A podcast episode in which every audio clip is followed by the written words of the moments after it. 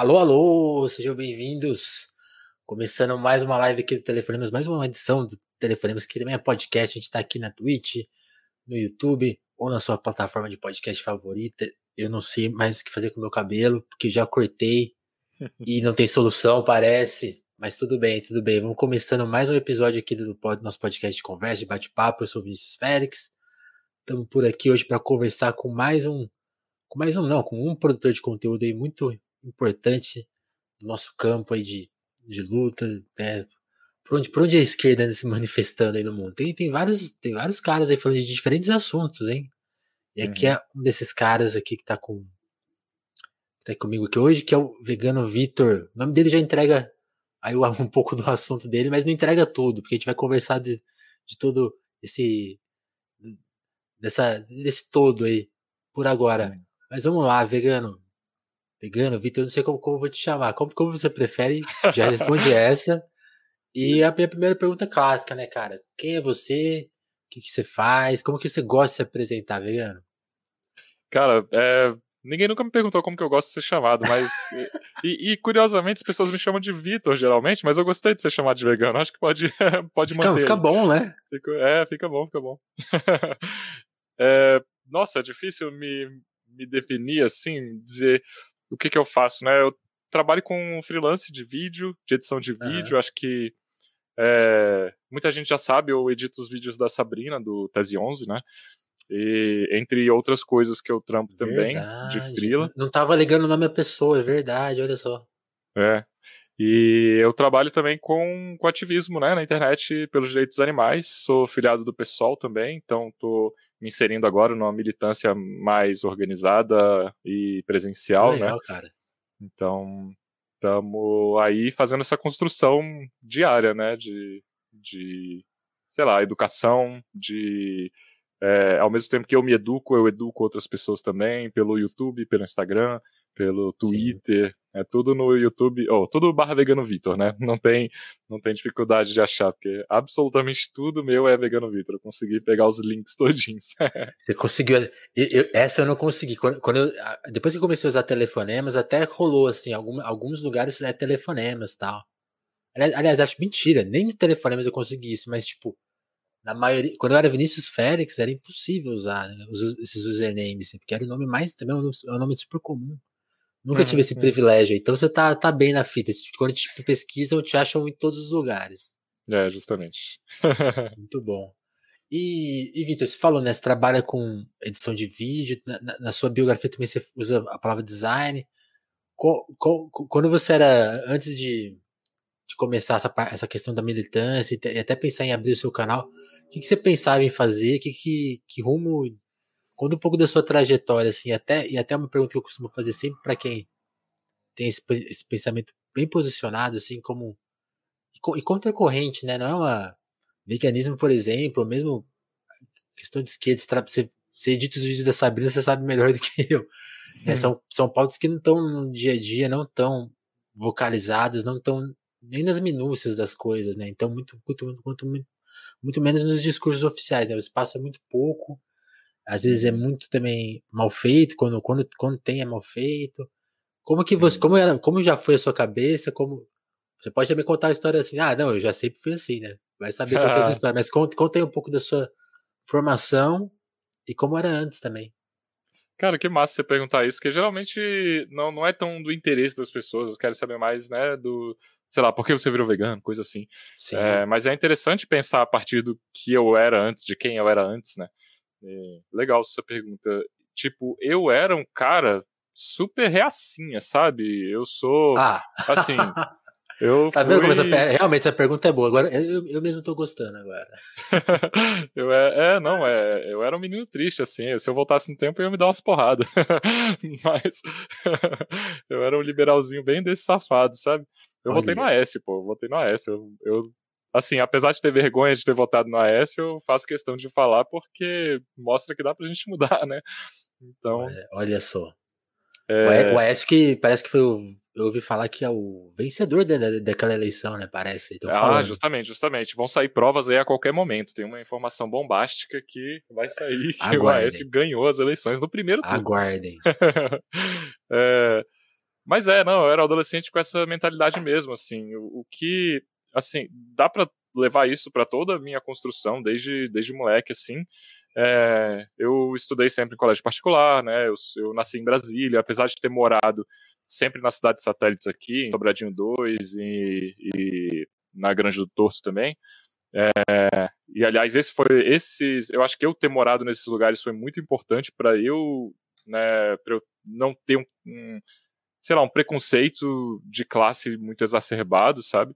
Mas eu era assim, na minha, na minha cabeça naquele tempo, Tropa de Elite é um filme que me, me deixou assim, caralho, é isso aí, sabe? Tem que invadir mesmo, mata a galera, esses traficantes, sabe? Essa ideia bem padrão, bem senso comum de, de elite burguesa safada. Certo. É, mas com o tempo eu fui estudando e curiosamente foi o veganismo que me trouxe para a esquerda, sabe?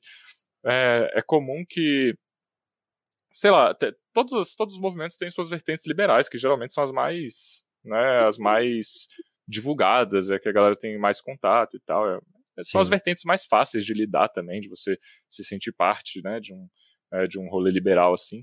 E com o veganismo não, não é muito diferente. Foi, para mim foi da mesma forma. Eu conheci o veganismo através de um rolê super liberal. E eu tava, né, talvez voltando um pouquinho, você tinha perguntado sobre como que eu queria, né, como que eu me via no futuro naquele tempo. E isso, tipo, eu tava isso. numa, ah, numa vou ideia. trabalhar com o quê? Vou fazer o quê?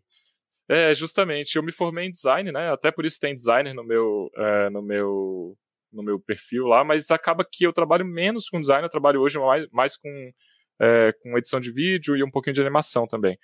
Mas quando eu fiz design, eu fiz pensando assim, eu queria fazer artes plásticas, na real, que eu acho as artes uma, uma parada maravilhosa. Só que eu queria ganhar dinheiro também, né? E aí também já tá um pouquinho da, da minha mentalidade mais liberal, assim, de precisar ganhar dinheiro, precisar ter uma, né, é, essa vida de, sei lá, essa vidinha que a galera promete pra gente e tal. De, sabe, ter filhos, casar, ter um apartamento, comprar uma um carro, casa. comprar uma, é, justamente, ter uma casa própria, não sei o quê. E, e daí eu fui seguindo esse plano bem certinho, sabe? Formei em design, comecei a trabalhar, trabalhei é, bastante tempo num lugar que tinha um salário massa, então eu comprei um carro, comprei uma moto, estava morando no AP massa de aluguel, mas estava. E aí eu meio que entendi que eu tinha zerado a vida, sabe? Foi meio, foi meio que esse o, o caminho que eu fui escolhendo e, e eu cheguei lá, falei, bem, eu já não, sabe, eu posso viajar, Acabou. tenho dinheiro para viajar, tenho dinheiro para ter meu carro, minha moto e é isso, acabou, cheguei, ponto, ponto final, meu. Agora minha vida é o quê? É, é viajar todo ano, é ir pra festa final de semana, sabe? É gastar meu dinheiro esperando fim de semana e férias. Foi meio que esse o, o caminho, né? E aí, é, em 2016, um pouco antes também, mas em 2016 foi mais forte, eu resolvi começar a estudar sobre veganismo, porque sempre foi uma coisa que me interessou. Eu sempre É. vi, assim, com bons olhos o rolê vegano, mas uma parada meio de não é pra mim, ou é muito radical, ou eu nunca conseguiria, sabe? E Aham. aí eu comecei, bem, eu vou estudar essa merda direito, eu não vou, né, ficar aqui, é, sei lá, tipo, ignorando que isso existe pra sempre. Imaginando como é, né? É, eu tenho que eventualmente é, entender essa parada direito, se é um negócio que me toca, que faz sentido pra mim. E aí eu fui estudar, e eu comecei a estudar, tipo, pesado, assim. No meu trampo, eu já dedicava, sei lá, pelo menos uma hora por dia pra participar de fórum, ficava trocando ideia com a galera. Eu nem era vegano ainda, ficava tirando dúvida lá e tal. Assisti Cowspiracy, que é um documentário que fala do impacto ambiental da pecuária, e isso mexeu pesado comigo também, porque eu me achava o cara super, sabe, correto no, no rolê ambiental. Ah, eu tomo banho curto, sabe? Eu, é, eu, jogo lixo no lixo, eu tô super contribuindo, fazendo a minha parte aqui. E aí, quando O tá Cowspiracy- É, exatamente. É, bem no rolê individualista mesmo. E aí, eu, quando eu vi o Cowspiracy, eu falei, vai, tipo, eu, Fudeu. para eu economizar a água que eu gasto é, comendo um hambúrguer, eu tenho que parar de tomar banho durante seis meses, sabe? Então faz sentido isso. E aí, na real, eu fiz a analogia errada. É um quilo de carne dá mais ou menos seis meses de água de banho. É, E aí eu comecei a pensar sobre todas essas coisas. Resolvi realmente meter a cara e ver a imagem mesmo de, de animal sofrendo e tal. Eu queria. Assim, eu entendia Uhum. que a partir daquele ponto, se eu ia escolher comer animais ou né, participar da exploração de animais de alguma forma, eu tinha que no mínimo, sabe, o mínimo, o mínimo que eu devia, que eu devia para eles é saber pelo que eles passavam. E aí foi nesse estudo que eu falei, não, tem, tenho que realmente fazer alguma coisa para mudar isso. E além disso, eu tenho que fazer, é, eu tenho que ajudar outras pessoas que, né, que cheguem nas mesmas conclusões que eu. Esse foi o meu pensamento inocente na época.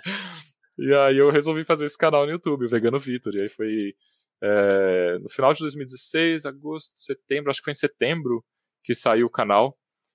É, agosto ou setembro. Eu sei que foi muito próximo, porque eu já tinha tudo muito certo na minha cabeça. Então foi muito próximo. Assim que eu me tornei vegano, eu já lancei o canal.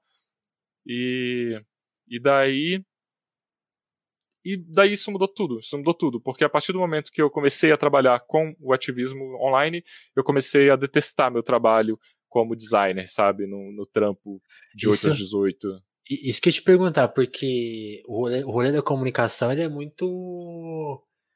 Ele, ele, pô, lidar com a questão do veganismo já é tipo assim, é uma treta. Né? O que você vai pesquisar, as perguntas que vão vir, o tipo de questionamento que vai ser feito, assim, qualquer ativista desse campo, assim como ativista de outros campos, né? O cara que vai mexer uhum. com política, ou qualquer outro uhum. assunto, né?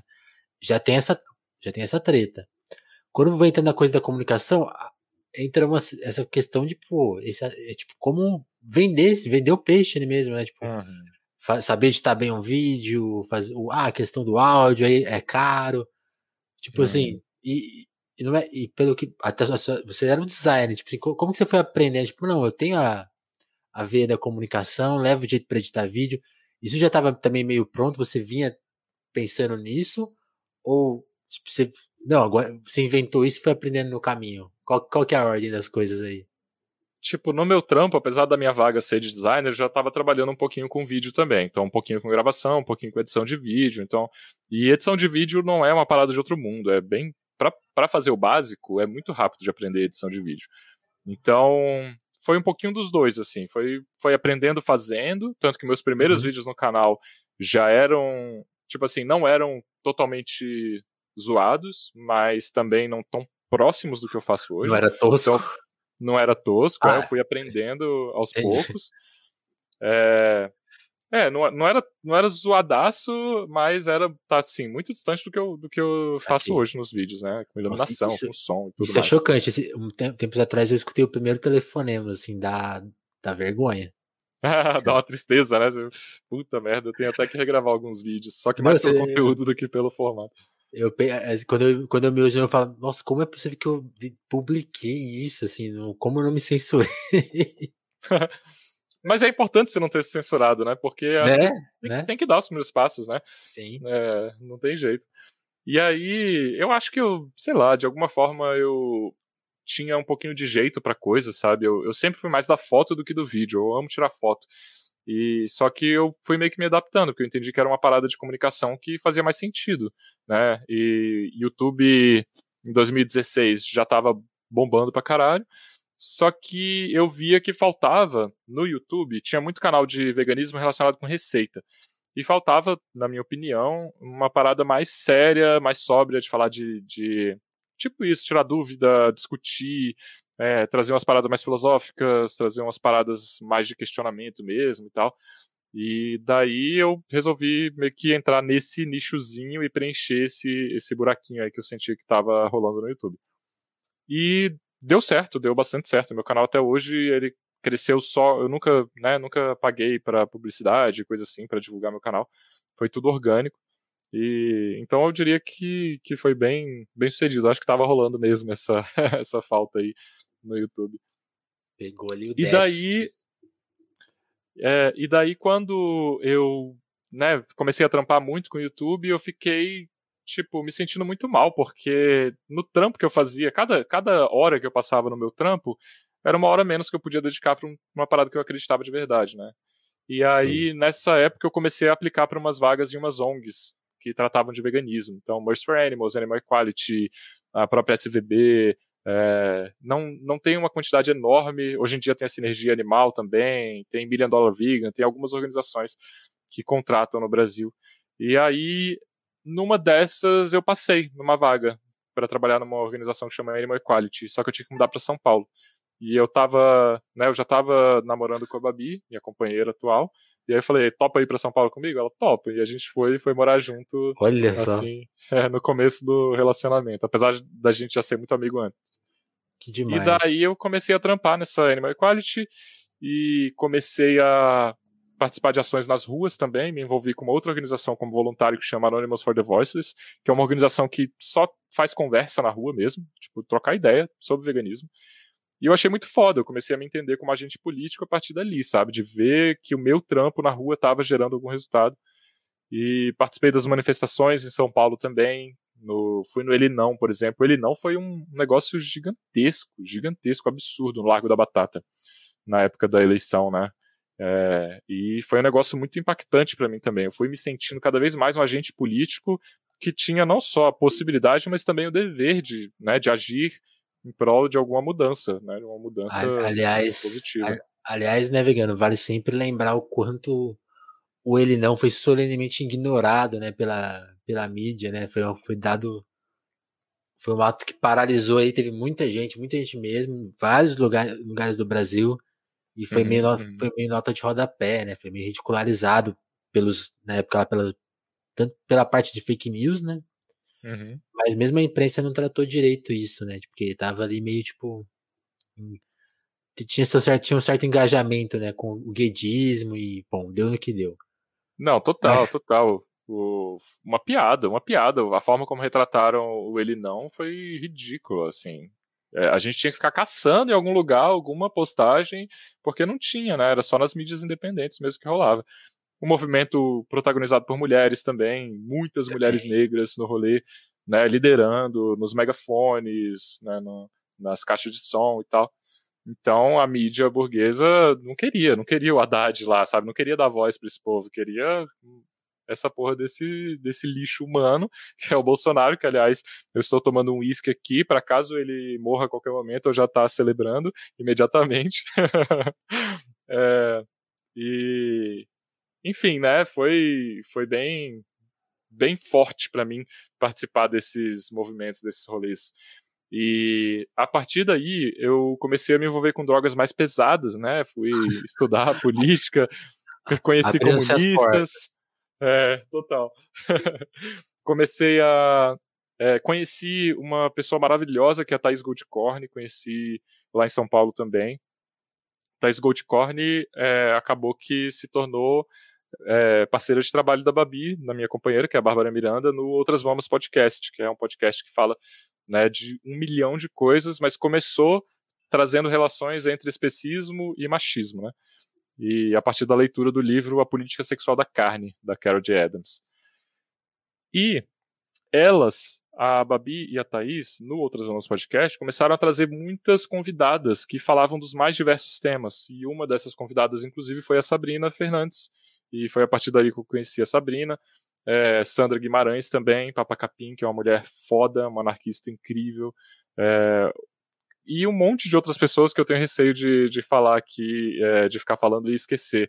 Mas eu sei que é, essas, essas duas foram muito marcantes para mim, né? A Sabrina e a Sandra. É, mas a Talita também, Talita Xavier, é, a Lana de Holanda, todas as pessoas que foram participando, eu, eu ia ouvindo, e ouvindo com muita atenção, não só porque é um tema que me era caro, mas também por ser né, o trabalho da minha companheira, eu fui me politizando cada vez mais e me radicalizando também cada vez mais. E aí comecei a ouvir também o Revolution, foi assim, um, um negócio atrás do outro. É, até que finalmente eu passei a me entender como uma pessoa de esquerda, né? Eu falei, tipo, não, não tem para onde eu fugir. Esse, é, é, isso é o que é o mais coerente, não tem outro, outro meio, né?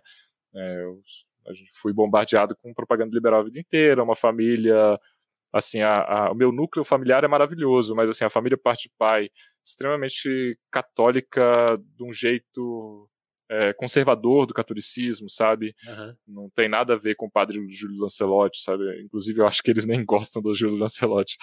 Ah, sim, é. O padre Júlio divide opiniões dele, com certeza. É, pois é. Então, eu meio que saí desse meio e comecei a meio que pensar por conta própria, ver é, as coisas por conta própria também. E eu acho que uma coisa que me disseram depois, que eu acho que faz muito sentido, é que está relacionado com praxis, né?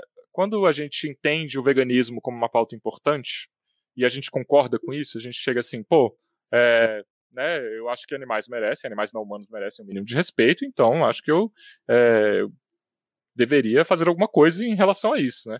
Certo. E daí a praxis, né, a, a, prática em relação a essa teoria é, entre elas, parar de comer animais. E a gente percebe nesse, nessa forma de boicote uma, uma ação forte, né, inspirada nessa teoria. E eu acho que a partir disso surge esse aprendizado, a gente trabalha esse músculo, né, e surge esse aprendizado para trazer outras práticas aliadas com as nossas teorias. É, eu tipo, isso acontece ao contrário também. Tem muita gente que já é super de esquerda e quando chega no veganismo já tá com essa, né, com essa cabeça. Para mim foi meio que cheguei pela esquerda pelo veganismo. Então, é, eu acho que é massa que existem essas, duas maneiras. Demais aí. isso, porque você fez meio que o, cam, o, cam, o, cam, um caminho comum, né? Eu acho, que, eu, eu acho que é mais. O contrário acontece mais, né? A pessoa ser de esquerda e chegar naquilo e. Hum. Porque, como você falou, a propaganda é muito forte. Mas uma coisa que, que você tá falando aí, que eu tô ficando muito pensando aqui. Como, sempre que eu falo com, com, com, pessoas que são produtoras de conteúdo, embora eu nem goste dessa palavra, produtor de conteúdo e tal, mas é, é usada, paciência, também dá pra, dá pra gente subverter ela de alguma forma. Mas Sim. sempre que tem essas pessoas assim que tem trabalho parecido com o meu, é inevitável falar do meu trabalho, assim, embora eu não queira ser egocêntrico e ficar falando muito de mim. Uhum. Mas você descreveu uma coisa que eu senti que eu passei, assim, também, que é que é dentro do nosso trabalho a gente demonstrar as nossas mudanças. Então, mesmo de visão política, ou, ou mesmo de saber fazer o, o produto final, desde essa, dessa coisa, né, fazer um produto final melhor, mas também as nossas opiniões muda, muda, mudarem muito. Então, tipo assim, hoje, se você pegar o, o repertório do telefone, mas tem entrevista, acho que já com uns quatro, três ou quatro pessoas que são abolicionistas penais, tipo, que, que uma uhum. questão que eu, quando comecei no Telefonema Zoom, eu não, não, sei se eu concordava com isso, eu não sabia se eu entendia ou se eu conhecia essa questão, né? Então, tipo, você, você meio que não imagina onde vai dar e, e, e as pessoas estão te vendo ao vivo, né? Como que foi uhum. esse processo que aconteceu no canal? Você teve alguma. Você, isso foi uma questão? Tipo, as pessoas começaram a falar, ué, mas agora você tá falando de outras coisas, mudou a perspectiva uhum. um pouco. Como que foi deixar esse processo acontecer em público? Porque, como, como você falou, seu canal existe antes dessa transformação. Então, eu, não uhum. cheguei nos, eu não cheguei a ver os vídeos mais antigos, eu vi, eu vi, alguns vídeos seus mais recentes, então eu não peguei essa mudança. Ela, ela houve? Como que ela aconteceu? Uhum. Interessante você, falar disso também. É, eu essa mudança houve enquanto eu estava realmente produzindo conteúdo e eu acho que eu fui colocando as coisas aos pouquinhos, sabe? Eu, eu acho que eu fiz como o sapo, sabe? Eu deixei eu, eu fui esquentando água aos pouquinhos, sabe? pra galera, acho que talvez não, não se queimar. Mas, mas não, não foi chegou intencional, cantando internacional não. do nada, né? não. Mas não foi intencional, foi mais uma questão de eu também não me sentir seguro, sabe? É... Legal. E eu acho que essa relação entre veganismo e esquerda dá para ser feita também, que é a seguinte. Quando eu comecei a enveredar por esse rolê da esquerda e tal, comecei a me entender como uma pessoa de esquerda, eu tinha muito receio de chegar e falar alguma besteira, sabe, de ah, tipo isso, abolicionismo penal, né? É um tema que é muito caro pra galera da esquerda, que é muito importante e que, sei lá, eu poderia falar alguma besteira numa roda aí Sim. com a galera num bar, sei lá, quando a gente ia pro bar ainda, né? Saudades. E, e daí rolava essa insegurança. Da mesma forma, quando você se torna né, uma pessoa vegana, você também tem uma insegurança em relação ao que as pessoas vão te perguntar. Nossa, se me perguntarem da galinha de fundo de quintal, o que, que eu digo? Eu não sei, eu não sei, sabe? Se me perguntarem de ostras, o que, que eu vou dizer em relação às ostras? Eu não sei também. Então, essa insegurança deixa muitas pessoas ali meio que num limbo de transição, sabe? Certo. É, e rolou isso comigo também. Eu ficava nesse limbo, assim, sabe? Será que eu posso dizer que eu sou de esquerda, sabe? Hoje eu tenho essa noção em relação ao comunismo, por exemplo. Eu posso me dizer comunista? Quando? O que, que eu preciso para eu me dizer comunista, sabe? Eu tenho que ler o Capital Onde eu inteiro? pego a carteirinha? É, justamente. Verdade. Tem, ah, tem que, tem que ter lido todo o Marx para ter alguma. Ninguém leu nada para virar capitalista, né? Eu acho que é, você, quando você pega, quando você pensa nisso, você fala, ah, é verdade, pronto. verdade, é verdade. Eu não tinha pensado nisso ainda. e, é, mas eu nunca li o Engels, por exemplo. Nunca li nada do Engels. Então, é. tipo assim, eu li o Manifesto Comunista. Não sei se conta. então, 50, é, ainda rola meio que isso, né? Rola esse rolê de, tipo, é, ter uma insegurança para me afirmar como comunista. Então, não me afirmo. Eu acho que eu nunca me afirmei abertamente na internet como comunista. Mas quando eu tô conversando, sei lá, com meus sogros, com meu pai, eu falo, não, eu sou comunista, eu sou comunista. Para mim, isso é o que faz sentido, sabe? Mas para uhum. abrir isso para um rolê todo, para alguém me cancelar daqui a cinco minutos, sabe? como que você é comunista se você fez isso, se você postou isso, não sei o quê. Então, acho que rola essa insegurança. E com isso, certo. meus vídeos eles foram indo aos pouquinhos, aos pouquinhos. Eu trabalhava uma coisa ali, uma coisa ali. É, fiz o. Tipo, acho que eu fui acordando pra essa parada quando eu vi. Cara, isso, isso é foda. Isso ajuda geralmente a definir bem do veganismo liberal do veganismo popular. Uhum. A questão do sacrifício de animais em rituais religiosos, tá ligado? É, tipo, ninguém que é vegano nenhuma pessoa vegana é a favor do sacrifício de animais. Ninguém Sim. acha isso bonito, ninguém torce ou promove ou né, facilita com que essas coisas aconteçam. Ao mesmo tempo, né, as pessoas veganas que têm um mínimo de bom senso são contra, completamente contra religiosa. a intolerância religiosa, são contra a criminalização do sacrifício de animais né? Porque a gente entende que isso é uma parada que está sendo focada só num grupo específico, de uma religião específica, que é o candomblé, que é, né, é, praticado em sua maioria por pessoas negras. Sim. Então, é, a gente sabe qual vai ser o resultado dessa lei. O resultado dessa lei não vai ser menos animais sacrificados, né? O resultado dessa lei vai ser mais opressão, mais destruição de terreiro, mais preconceito. Então, isso geralmente ajuda a delimitar bem a galera do veganismo liberal geralmente se aproxima disso falando, não, é errado, tem que criminalizar, foda-se, sabe? É uma galera que não questiona o capitalismo, sabe? Não questiona, é, não, não, não entende nem o capitalismo como uma forma de opressão também. E, e daí, o, esse foi um dos momentos que eu cheguei eu falei, não, tipo, não, não tô me entendendo mais aqui com, a, com essa galera do, do rolê liberal. Eu devo ter um outro caminho por aí. Aí, né, foi, foi junto com essaí coisas que eu fui me entendendo cada vez mais é, como uma pessoa de esquerda e de esquerda radical, eventualmente, né. Que legal. E aí, por exemplo, o, você falou da, da, Sabrina, quando que você entrou em contato com, com, com, com ela, por exemplo? Conta um pouco desse, quando você virou um cara que trabalha como editor de vídeo, assim? Como, como, como que foi esse contato? Hum. Você, tem, você tem outros clientes famosos? Como, como que é o seu, o seu dia a dia? Não, eu, tipo, a Sabrina eu conheci pelo Outras Mamas, né? O podcast da, da Babi da Thaís. Elas chamaram a Sabrina para gravar um podcast juntas. E a Sabrina topou. E a Babi falou assim: Vitor, a Sabrina é muito massa, ela tem um canal muito bom, ela é vegana, ela fala de questões políticas. E, cara, eu, tipo assim, eu não sabia quem era a Sabrina quando ela me falou. Eu falei, pô, legal, boto fé, vou, né, vou propor pra ela pra gente gravar um vídeo junto pro meu canal. Só que assim, eu, se eu tivesse a mínima noção de quem era Sabrina Fernandes, eu ia estar, tá, tipo, muito, muito nervoso de gravar um vídeo com ela, porque hoje em dia eu tenho a Sabrina como assim, uma pessoa muito especial, sabe? E, é. e naquela época eu entendia, ah, é uma youtuber, sabe? Ela também tem um canal e fala de outro, de umas paradas e tal. E daí, é, depois que a gente gravou esse vídeo juntos, é, a gente manteve algum contato.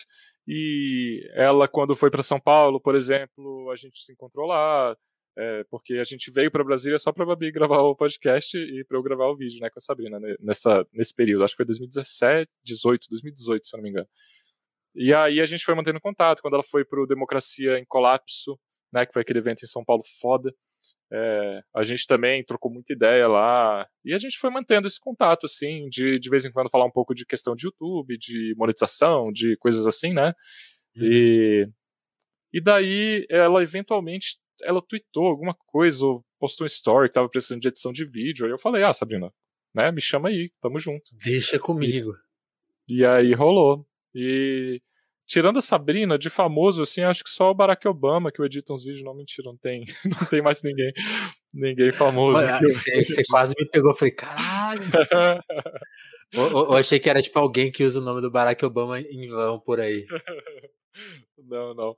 É, no máximo, assim, deixa eu pensar. Eu já fiz trampo pra. Cara, não, pior que não. Acho que não. Eu só. O que eu fiz não foi, uhum. não foi trabalho, mas assim. É, já troquei ideia com o Roju, por exemplo, para ajudar ele com coisa de iluminação. Já troquei ideia com a Laura Sabino também, para dar uma força em questão técnica do canal também.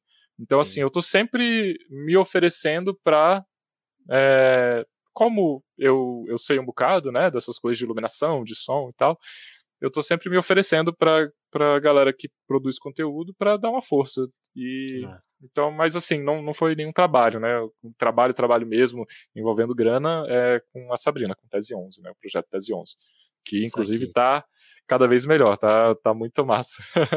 Agora tem é, até tradução em libras e tal, tá muito foda o, o trampo da Sabrina. Sim, não, dá pra, dá pra ver, assim, como e também, e também aí vale, entra uma questão de, de YouTube que é, é muito pesado, né? Porque a Sabrina fala disso direto, né? Não é encarado muito como um trabalho, as pessoas, consomem de graça, tem, aí, uhum. tem, tem, você abre um apoia-se para tentar segurar um pouco as pontas e, tipo, uhum. a questão técnica fica muito. Porque você tem que fazer tudo, né? Aí você se divulga, você até fez um relato que depois de quatro anos trabalhando, você chegou num, num, pico de ansiedade que você tirou férias, né? A Sabrina fala direto, uhum. né? Tipo, ah, não tem como tirar férias, eu vou ter que viver 24 horas online, trabalhando, tem que, tendo que saber de tudo, né? Porque aí também você vira uma referência do assunto, todo mundo vai te perguntar de tudo.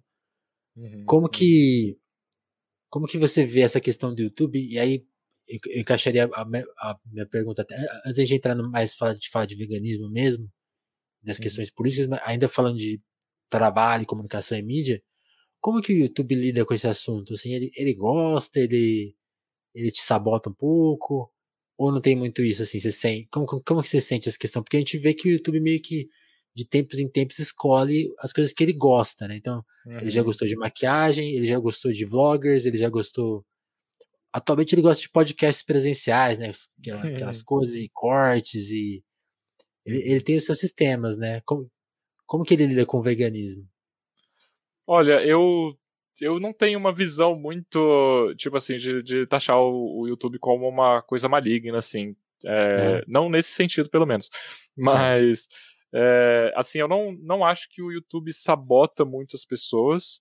É, o, que eu, o que eu acho é que, tipo assim, o YouTube tem as diretrizes sobre o tipo de conteúdo que vai ser mais assistido. E certo. entre essas diretrizes está produzir muitos vídeos, né? Produzir no mínimo, sei lá, quatro ou cinco vídeos por semana. É, você fazer referência a youtubers mais famosos ou a temas que estão quentes na pauta, na moda, assim, isso também é muito é, também é muito mais fácil de alcançar as pessoas. E isso eu e a Sabrina temos em comum, né? Eu já vi ela falando várias vezes sobre isso, é que a gente não tem muito essa parada de de tipo ficar criando conteúdo em cima de polêmica, ou em cima de coisa da moda, ou tipo assim, fazer um vídeo sobre o Felipe Neto só pra pegar inscrito, pegar sabe? O vídeo sobre o Felipe. É, justamente. Então, é, acaba que isso prejudica o, o, desempenho do meu canal, mas, mas eu tenho plena consciência, sabe, de que é, eu não tô fazendo isso por uma escolha mesmo. E às vezes eu me pergunto se eu deveria, sabe, fazer um vídeo sobre Felipe Neto para ganhar mais inscritos. É, tem um, um youtuber que chama Fábio Chaves, ele, ele é um cara bem do veganismo liberal, e ele faz muitos desses vídeos, muitos, de tipo, ah, o Felipe Neto falou alguma coisa de veganismo, ele vai lá e faz um vídeo sobre. A Anitta falou alguma coisa de veganismo, ele vai lá e faz um vídeo sobre. Mas, tipo, muito rápido, ele trabalha muito rápido, eu fico impressionado, inclusive. E essas paradas, tipo, da hora mesmo, assim. Saiu uma notícia, sei lá, o Dado Dolabella falou uma merda, já tem um vídeo, tipo assim, duas horas depois tem um vídeo mais vegano lá falando. Mais vegano que eu? Aquele não, fez que ele falou? Caralho. Ele falou. Não, ele é mais famoso pela fala mais feminista do que eu, né? Ele diz é, que ele é, é, mais feminista que várias feministas por aí. Ah, a soberba desse cara é impressionante, né? Dado Dolabella é um cidadão assim, deplorável. O Dado Dolabella, que inclusive já, já, já, já agrediu um famoso vegano, né? Que é o João Gordo. Olha como as coisas se conectam. Pois é, e eles nem eram, nenhum dos dois era vegano na época, e o pessoal fica falando, João Gordo, dá um jeito aí no, no dado, por favor. é, ele, ele não chegou a agredir, né? Eles, eles quase trocaram é, quase, quase saíram na mão, é, verdade. Foi. A galera da produção da MTV segurou lá. Mas. Clássico. É, cara, eu até me perdi aqui. Então, eu poderia fazer a escolha de, né, fazer esses sim, vídeos mais... mais apelativo. É, e que eu sei que vão dar mais engajamento, fazer uns vídeos mais rasos, mas eu não quero fazer isso, sabe? Eu quero pegar um tema, estudar ele e publicar um vídeo completo, sabe? Tipo o vídeo que eu fiz sobre zoológicos, que é um vídeo, uhum. caralho, deu um trabalho da porra fazer.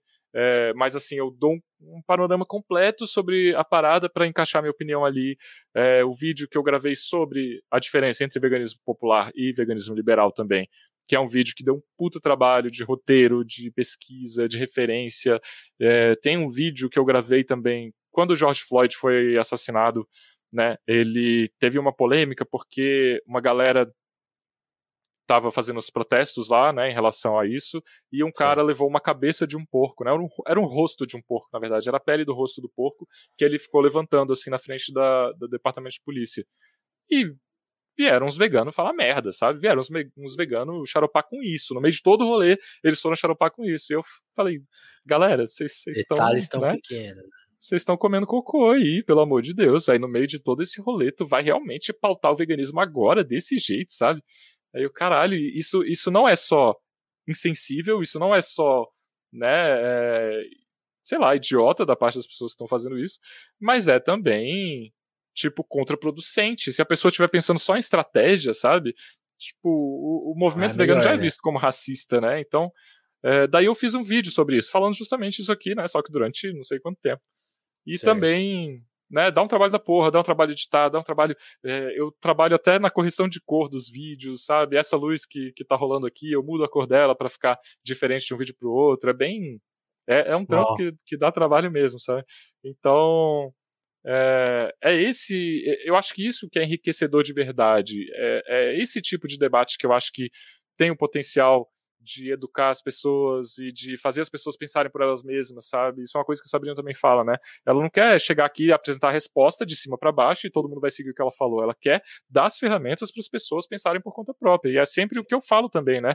Eu não tô aqui para dizer assim, ah, isso aqui é certo, isso aqui é errado, né? Comer carne é errado, então você é uma pessoa ruim por fazer isso. Não, eu tô aqui para apresentar informações, para fazer perguntas, para trazer reflexões, para que as pessoas tomem essa decisão por conta própria, né? E se a pessoa né? Depois de ter mudar. acesso a toda essa informação, quiser mudar, maravilha, tipo, eu vou ficar muito feliz com isso. Se ela não quiser mudar, que pelo menos ela tenha consciência do que ela está fazendo, de que consequências os atos delas, né, os atos dela estão tendo. Sim, sim. E aí entra, aí entra nos assuntos, né? Você, por exemplo, falou quer dizer, acho que a gente acaba atrelando de novo ainda, ainda com comunicação, como você falou, né? O vegano e o veganismo, ele, ele tem todos os estereótipos. Então, é, é alvo de piada, né? Tipo aquela, aquela piada, ah, como você conhece o vegano? Ah, ele vai te falar uhum, uhum. das coisas, desses lugares comuns que tem. Então, e aí você falou uma coisa que eu acho foda, que assim, como, quando, como a gente tá, a gente tá trabalhando na internet, a internet tem esses vícios, tanto o YouTube trabalha com essa coisa, né? Então, tipo, ah, os assuntos em voga, então, o Twitter mais ainda, né? Então todo mundo, todo mundo tem que dar uma pincelada no assunto do dia. Ah, eu não sei nada sobre alta do dólar, mas é o assunto do dia. Vou, uhum. vou meter meu, meu, meu hot take lá. Uhum. E aí o veganismo também sofre com isso. Então, por exemplo, tá tendo o processo do, do George Floyd, como você falou. Pô, é, é, um caso de racismo que se repete nos Estados Unidos desde a, que os primeiros escravos vieram para as Américas. Então, tipo assim, cara, é, é, a reprodução do sistema colonial que tá até hoje aí. É, é a pauta, assim, tipo, mano, não dá pra, não dá pra desviar desse assunto agora, porque a coisa mais Talvez seja a uhum. questão do nosso tempo, assim, há, há 500 anos, pelo menos. Uhum. E aí as pessoas, por, por esse vício do meio, tipo, não, vamos. Você sente que essa, a, a internet ela influencia nessa, na, na, questão política, de discussão, ela enfraquece as discussões e como combater isso? Porque como você está falando, você está fazendo trabalho de combate, né? Tipo, você está fugindo dos vícios, mas como que se lida com isso e como, quando você sente que isso também já tirou alguns algumas, é, algumas pessoas de perto do assunto, por exemplo, porque acho que é um assunto uhum. popular, tem tudo a ver com a pauta do, dos nossos dia, do dia, mas tem essa facilidade ah, de fazer piada, de tirar uma onda, de. E aí, e aí uhum. você também mencionou uma coisa, o movimento também é um pouco mal visto, é tirado de racista, você falou, também é tirado uhum. de outras coisas. Como que como que se lida com essa militância nesse tempo que, tipo, dificulta a vida das militâncias, né? Porque parece, parece que muita gente está correndo num, numa corrida para ver quem é mais popular, quem está mais certo, uhum. e não é uhum. bem por aí, né? É, cara, é, essas são perguntas difíceis de, de ter uma resposta né, simples para elas. É, lidar com isso é, é muito complicado às vezes, e são decisões que você tem que ir tomando, que você tem que pesar assim. Tipo, por exemplo, no meu caso, né? Eu, quando eu falo de alguma questão mais polêmica, eu me posiciono muito firmemente contra alguma coisa que é meio que, sei lá, vamos supor, padrão. Uma galera do rolê vegano pensa de forma padrão nisso geralmente, quando eu me posiciono né, muito firmemente em relação a coisas assim, eu, eventualmente eu vou perder seguidores, eu vou perder apoiadores. Né? Quando eu me posiciono é, como vegano popular, anticapitalista, né, a galera que, que me acompanha que é super liberal pode se sentir desconfortável e não querer mais apoiar meu trampo, tá ligado? Não apoia -se. Então, é uma coisa que tem que ser pesada, mas eu ao mesmo tempo não posso é, e eu acho que seria desonesto eu mentir para as pessoas e não dizer exatamente o que eu penso, né? E então é, é, um, é uma parada complicada. Meu pai ele é, ele acompanha muito meu trabalho e ele ah, fala às vezes comigo assim, ele fala tipo Ó, oh, Vitor, se você falar desse jeito assim, de repente você vai perder seguidor. Eu falei, mas pai, eu não posso pautar o meu. Seu pai sendo seu manager. ele é, ele é meu, meu conselheiro muitas vezes, assim. Eu falo, mas pai, se eu, eu, não, eu não posso deixar de me posicionar dessa forma, sabe? Eu vou estar tá sendo, tipo, vou estar tá mentindo para as pessoas, literalmente. É. Eu vou estar tá omitindo uma opinião. E assim, se eu perder seguidores por causa disso, tipo, um abraço, sabe? Vai tarde. Então, a questão da, da política, né? É, eu sempre me posicionei é, firmemente contra o Bolsonaro. Porque, até porque o Bolsonaro, para mim, ele vai além da questão política de direita e esquerda, né? O Bolsonaro vai para um, um, outro espectro da parada, que é, um, é só um cidadão sociopata mesmo, um, um cara nojento. Então, é, eu sei que eu perdi seguidores no meio disso, eu via pessoas me mandando mensagem, inclusive me avisando que iam deixar de me seguir. E eu acho que esse é um coisa... muito engraçado, né? Aliás, tem tudo a ver com essa coisa ególatra nossa, né? Tipo, ó, vou avisar que eu tô deixando, que eu vou te ignorar, hein? É, exatamente. É, é uma coisa, é, é, o que o Thiago, nosso amigo do Crise Crise, quis falar, né? É, todo mundo vivendo dentro de um cassino, né? 24 horas dentro de um cassino, tipo, botando ficha e, e pirando junto, né? Justamente. E, e aí, mas assim, ao mesmo tempo que eu perdi muitos seguidores por causa disso, eu passei a ganhar muitos outros. E eu acredito que a galera que passou a me seguir depois, eu tenho uma afinidade muito maior, sabe? Eu me sinto muito mais seguro, muito mais representado nas pessoas que eu, que eu colo hoje em dia. É, então, conheci gente incrível, sabe? Gente que luta muito. O Thiago mesmo, né? O Thiago Ávila, que teve aqui recentemente. É, porra, puta cara incrível.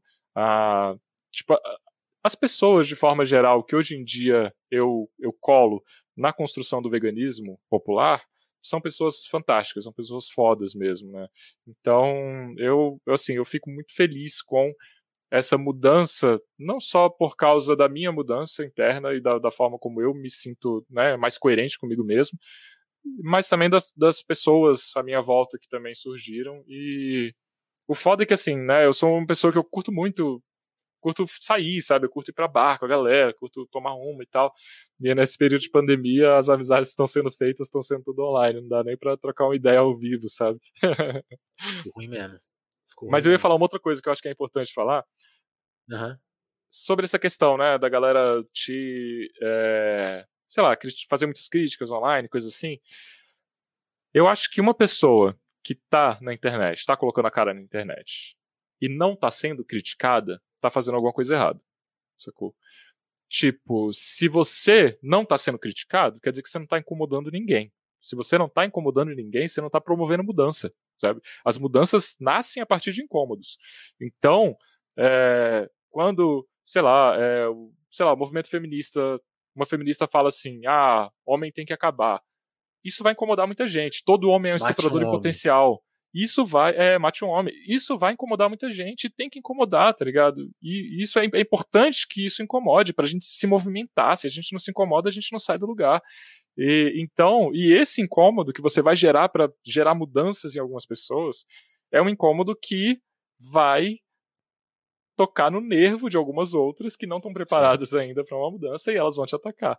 Então, eu lido quando tem ataque, gente mandando foto de churrasco no meu perfil, sabe? Gente, sei lá, me xingando, usando coisas até muito, muitos xingamentos homofóbicos e machistas, né? Ah, viadinho, né? Enfia picanha no cu, coisas assim. Eu, eu juro que eu não fico bravo, eu levo super numa boa, sabe? Eu, eu entendo que essa pessoa foi tocada de alguma forma, ela tá, ela tá sentindo, sabe? Então, Sim. e é por isso que eu digo, se pensa num, num, sei lá, numa pessoa que tá na internet, tá falando para milhares de pessoas e não tá incomodando ninguém, não tá promovendo mudança nenhuma. E, na boa, num mundo tão escroto com que é o que a gente vive, um mundo tão injusto. Sim. Se a gente não tá promovendo mudança, a gente tá fazendo o quê, tá ligado? A gente tá sendo conivente.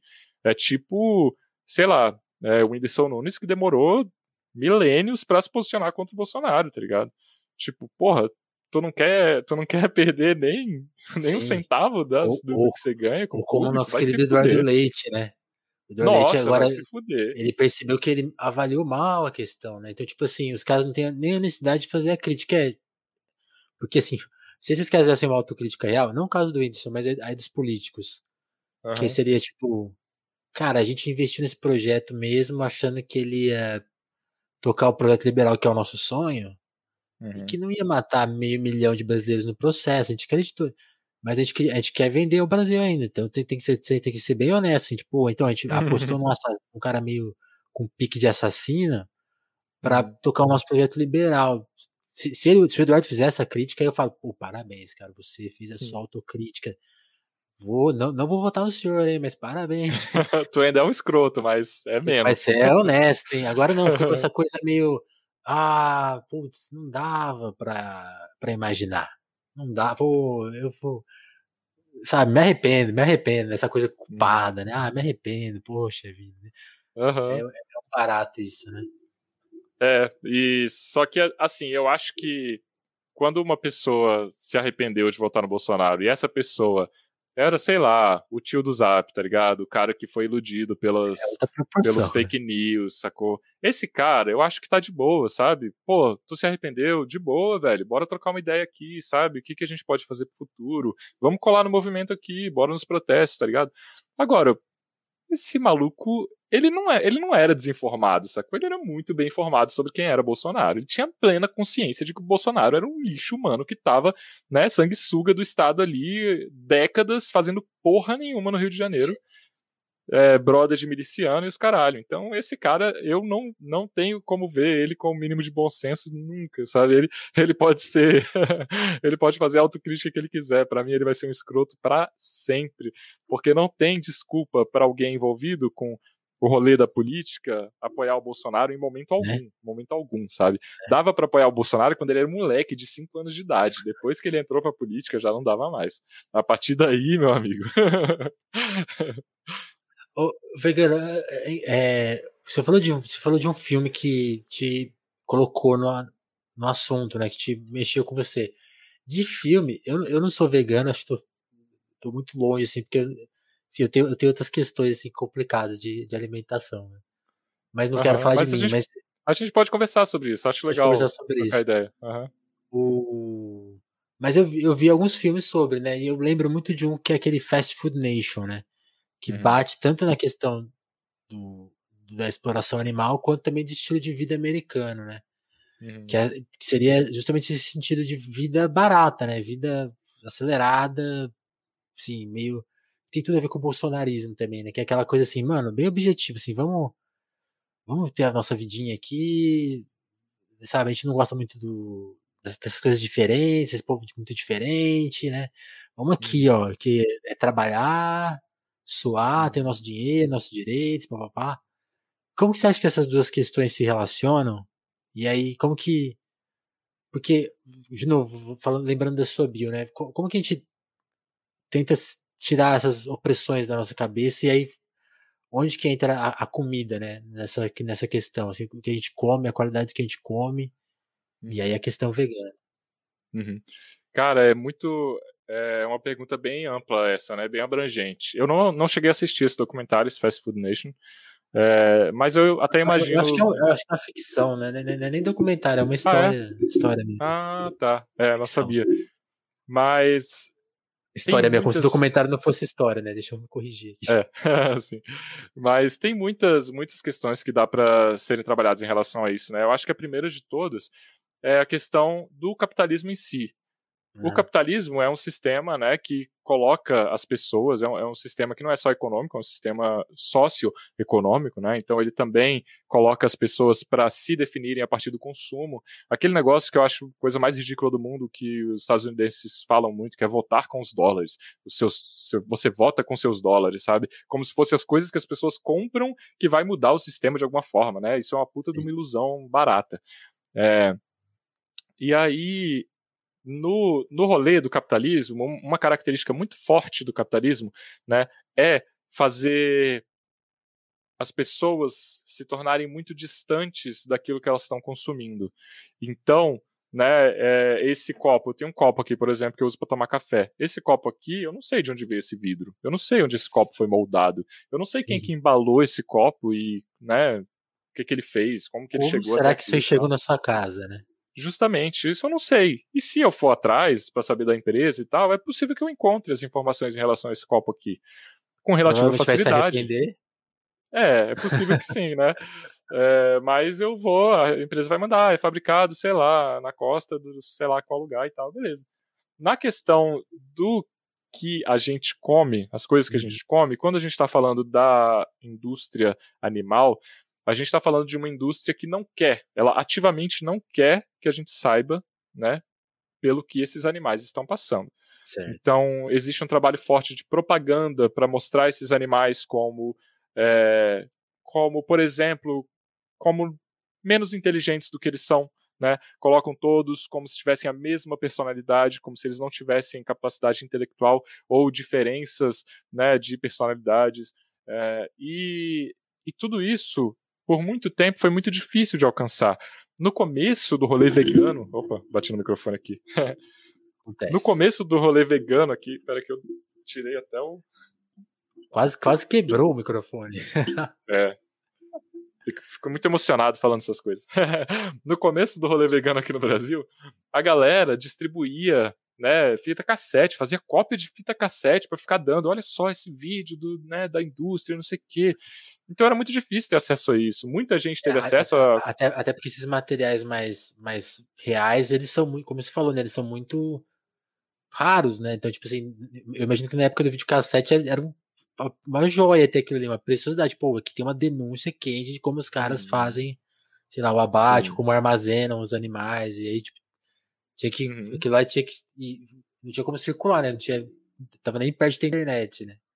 É, até porque é, hoje em dia você tem câmeras ridiculamente pequenas. É muito fácil. Verdade. É muito fácil, não. É relativamente fácil você fazer Gravar, uma investigação né? num lugar Sim. desse.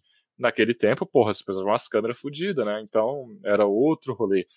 E depois vieram CDs também, com CD ficou mais fácil de distribuir essas imagens e tal, mas mesmo assim era um negócio difícil, era um negócio que você tinha que ativamente ir lá incomodar as pessoas, né? Você tinha que ser o vegano chato que fica fazendo igual eu faço hoje em dia na internet, mas a galera fazia ao vivo lá, distribuindo os CDzinhos da carne fraca, do terráqueo, coisas assim.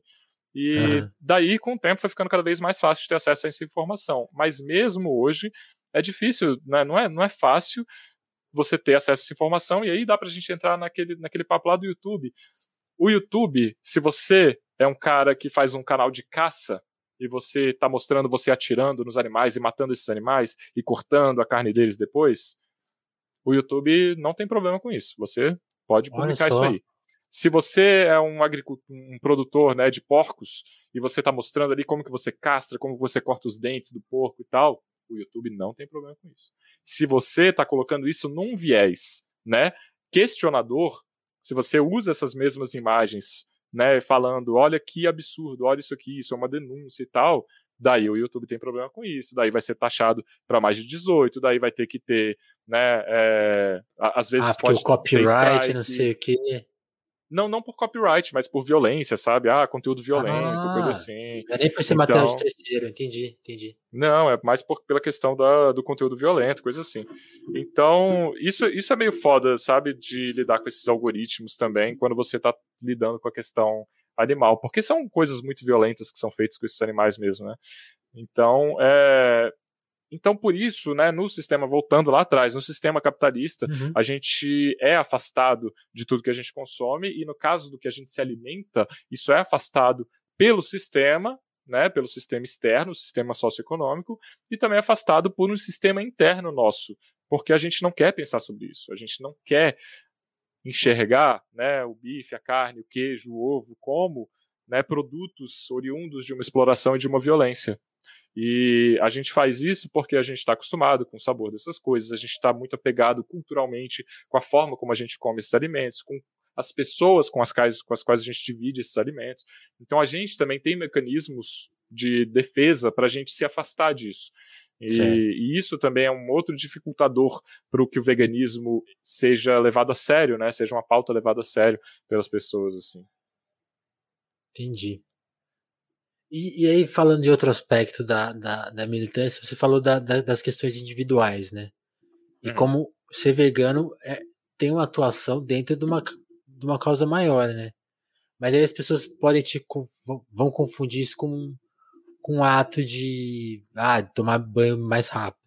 E não é bem uhum. por aí, né? Tipo assim, tem, tem a questão maior e que mesmo uma pessoa que, que é vegana e que não no milite pela causa, ela, ela também não, não, não, é um ato individual. Eu queria que você contasse um pouco essa diferença, porque eu acho importante destacar isso, porque eu acho que, como a gente está muito com essa questão moral em voga, né? Então, tipo, ah, ó, seja você a diferença no mundo, né?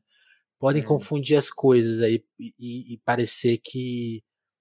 que você, tem, você tem até um vídeo sobre isso, né? Tipo, já tem, tem, tem vertentes que, tipo, ah, eu, eu vou só dar uma reduzida no meu consumo de carne, pô, show. Hum. E, ah, vou fazer tal coisa, show, né? Essa coisa. Quando a gente vincula a luta a essas ações mais isoladas, dá margem para esse tipo de aproximação. Eu queria que você fizesse, fizesse a diferença para a gente, para para mostrar o quanto, o quanto a causa não, não está despolitizada, né? E, uhum. e, mesmo, e mesmo a pessoa que não está militando exatamente, mas está. Como que é, é uma ação diferente da, da ação individual? Eu queria que você explicasse um pouco uhum. essa, essa parte. Hum. Seria legal. Isso é interessante, isso é interessante. Legal você trazer essa pergunta. É, quando a gente está falando de uma ação individual, né, a gente está falando de, vamos supor, eu quero reduzir minha pegada de carbono. Então eu vou comer menos carne, né? É uma ação individual que eu estou fazendo aqui, né? Porque eu quero fazer a minha parte. Certo. É, Para a redução da pegada de carbono, a gente pode fazer várias coisas, mas nenhuma delas vai ser tão efetiva quanto a gente se organizar e a gente né, lutar militar, e a gente militar né, por essa mudança, né, culminando eventualmente numa revolução. Nada vai ser mais efetivo do que isso. É, é uma ilusão que é vendida para a gente de que a gente parar de né, ou diminuir o consumo de carne, comer metade da carne que a gente come, que a gente vai estar tá fazendo, entre aspas, aqui, o bastante. O veganismo, às vezes, é confundido como um movimento que tem a intenção de né, é, acabar com o sofrimento animal, ou acabar com é, a exploração ambiental, ou acabar com. E, e, que as pessoas que são veganas, elas se tornam veganas, elas param de comer animais para atingir esses objetivos. O que está, em certa medida, para algumas pessoas, está correto, mas na minha concepção isso está completamente errado. A gente não deixa de comer animais porque a gente quer salvar o planeta, a gente quer salvar a natureza. A gente não deixa de comer animais porque é, tipo, porque a gente acha que só parando de comer, eu parando de comer animais aqui, eu estou salvando, né, 300 animais por ano que eu estaria consumindo. Uhum. Não, a gente deixa de comer animais pelo mesmo motivo que a gente não compra de é, numa loja que a gente sabe que tem né, trabalho análogo de escravidão a gente deixa de comer animais porque a gente respeita animais, né? E, e respeitando animais, a gente não deve consumir o corpo desses animais. E fica. Às, às vezes é mais fácil fazer um paralelo em relação aos animais que a gente tem como animais de estimação, né? Cães, por exemplo, que a gente tem mais próximos. Aqui no Brasil é muito comum as pessoas terem um cão de estimação. Certo. Mesmo que esse cão tenha uma vida plena, uma vida linda, você super cuidou dele e tal. Eu tenho uma Luna, né? A Luna, minha, cachorrinha aqui, que a gente ama ela de paixão.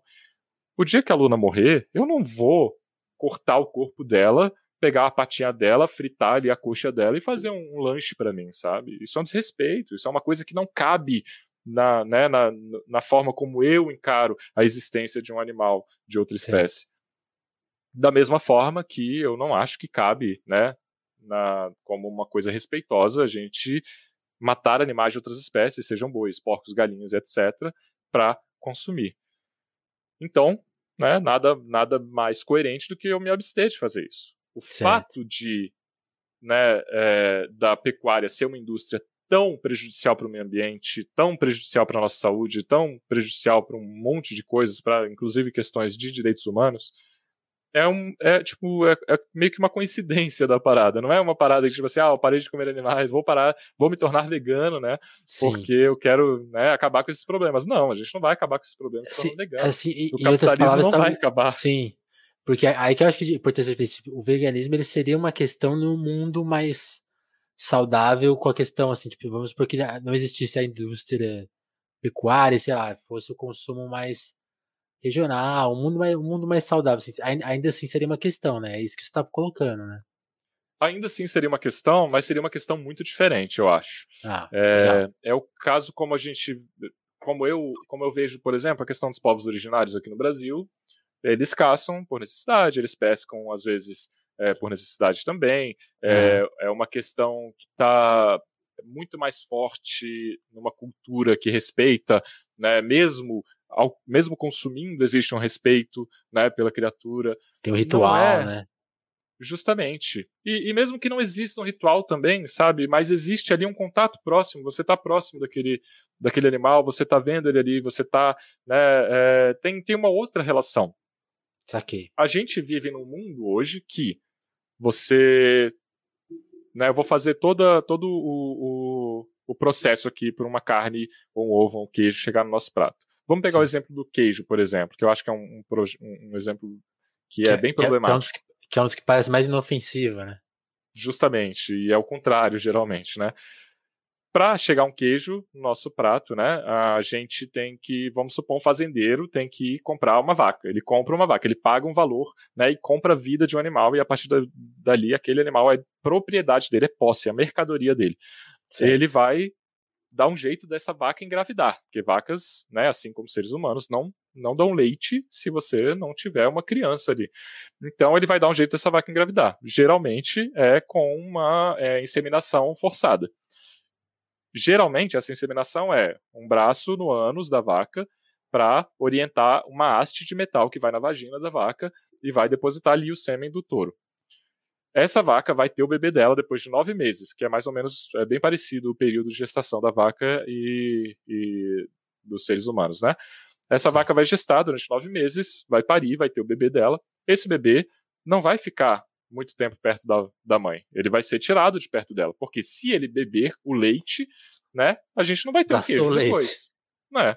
Então, nada mais lógico do que tirar o bebê dali, né? Certo. Esse bebê, ele é o que dá origem à indústria do vitelo. Então, quando a gente vê, ah, no restaurante carne de vitelo, é uma carne macia, branca, é carne de bezerro. E essa carne de vitelo só existe porque existe a indústria do leite. Beleza, voltando para a vaca. Ela, né, teve ali o bebê depois de nove meses, o bebê mamou ali os primeiros dias, depois foi tirado de perto dela. Ela vai, depois de alguns meses, geralmente perto de três meses, ela vai ser inseminada novamente e ela vai passar esse período de novo de gestação. Ela vai ter mais um bebê, esse bebê vai ser tirado dela, ela vai Caramba, ser. Ela, ela, ela, ela, dura três meses dando leite para a indústria. Não, ela e continua dando leite durante o período mais longo.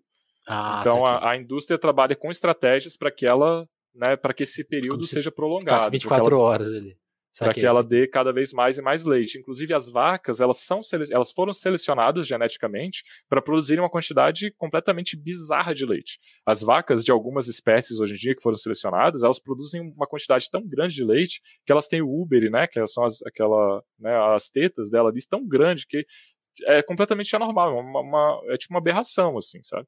Então, essas vacas elas vão produzir leite desse, durante esse período, vão ser inseminadas novamente e ela vai passar por esse ciclo na indústria, na grande indústria, né?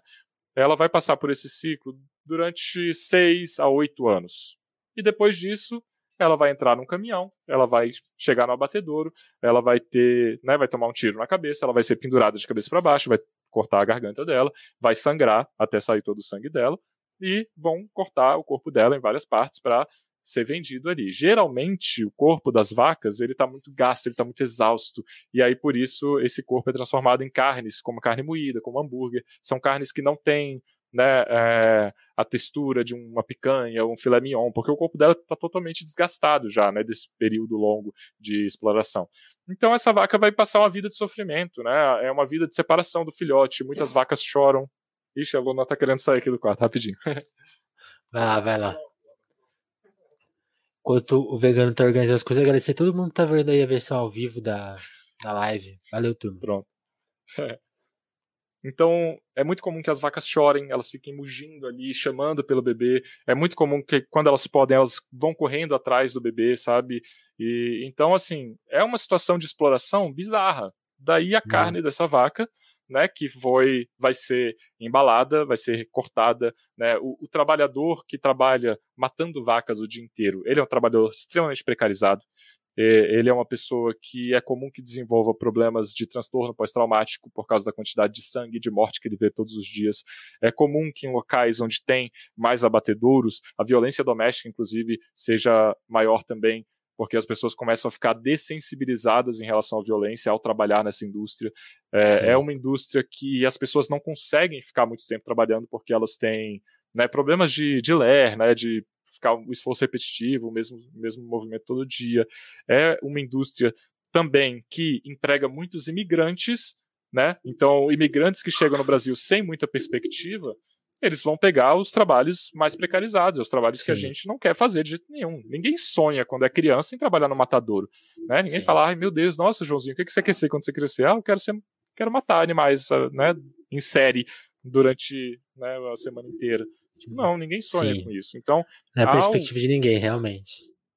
É, justamente. E quando a gente consome esses animais, a gente está indiretamente contribuindo para que coisas assim aconteçam. E, é, e aí toda, toda a cadeia dessa, dessa indústria está cheia desses casos, né?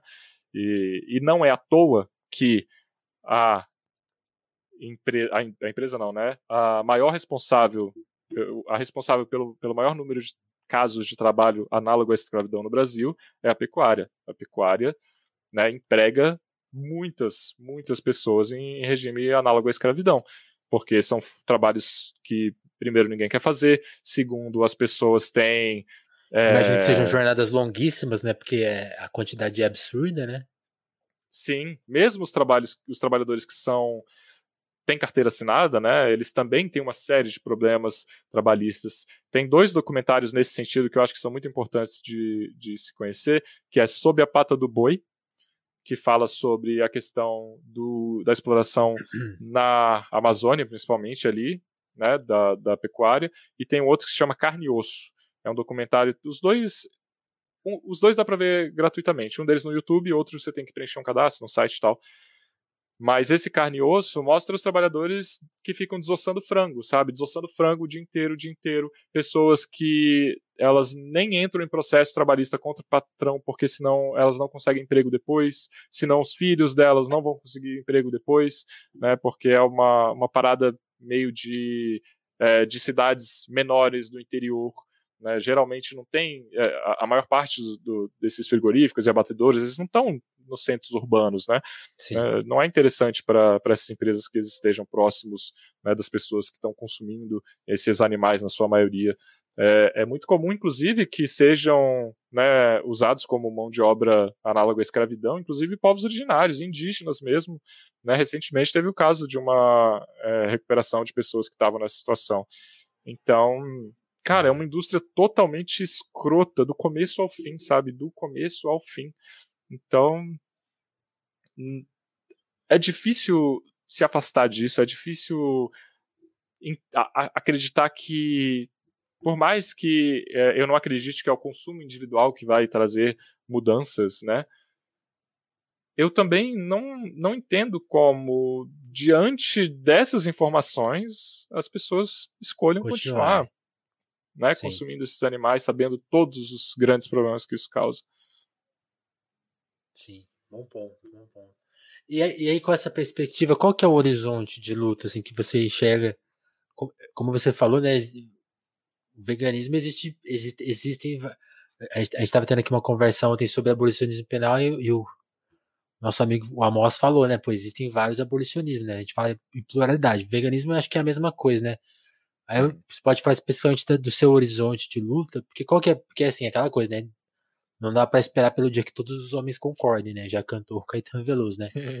Enquanto esse dia não chega, o que, que, a gente faz, né? Como que, que, que a gente tem de prioridade, que dá para fazer hoje, amanhã?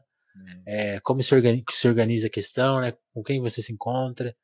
Qual, qual que é essa perspectiva aí? Cara, eu acho que a construção, né, a construção que eu tento fazer do veganismo é um veganismo popular, um veganismo decolonial, sabe? É um veganismo que com o qual a maioria das pessoas possa se identificar e possa trabalhar junto, sabe? Então, é. e, e, eu vejo com muito otimismo esse movimento que está rolando do veganismo popular. Tem uma, uma amiga minha que se chama Talita Xavier. Ela tem um buffet em, no Rio de Janeiro, é favelada. Ela tem o Banana Buffet. Ela é cozinheira também, tipo, de mão cheia, assim, a bicha manda muito. E ela criou um perfil no TikTok recentemente, tipo, muito recentemente, sábado passado, se eu não me engano, e ela tá com um vídeo lá com um, mais de um milhão de acessos. Que, e o vídeo é ela, ela fala assim, hoje mais um dia aqui no meu barraco, eu vou fazer tal receita aqui, a receita vai sendo assim, não sei o que, liga o fogão, coloca tal coisa, coloca tais, tais temperos e tal. E caralho, muita, muita repercussão positiva. A galera assistindo e batendo palma e curtindo, sabe? Então existe, eu acho que um. É, uma falta de, de conteúdo desse tipo, sabe? De pessoas. E, e, e, quando a gente vê isso, a gente percebe que as pessoas estão se identificando com a Thalita, elas estão se vendo ali, sabe? E elas estão olhando pra Thalita e falando: como que essa mina é vegana e é favelada? Tipo, eu tô aqui na periferia, sei lá, de São Paulo, né? Ou do Rio, ou sei lá, de Recife. E eu achava que eu não podia ser vegano. Isso não era para mim. Porque eu só vejo branco vegano, só vejo Dado Dolabella, Xuxa, sabe? Gente rica, só vejo. Sabe? Sim, então. E, e, são produtos sempre à parte, mais caros, tal, tal, tal. Tem, tem, tem essa, essa imagem, né? É, é o, é o lanche do Burger King, que é vegano e que é 28 reais, tá ligado? É o lanche do, do Subway também, que é vegano, mais de 20 conto. Então não é, não tem como isso ser acessível para ninguém.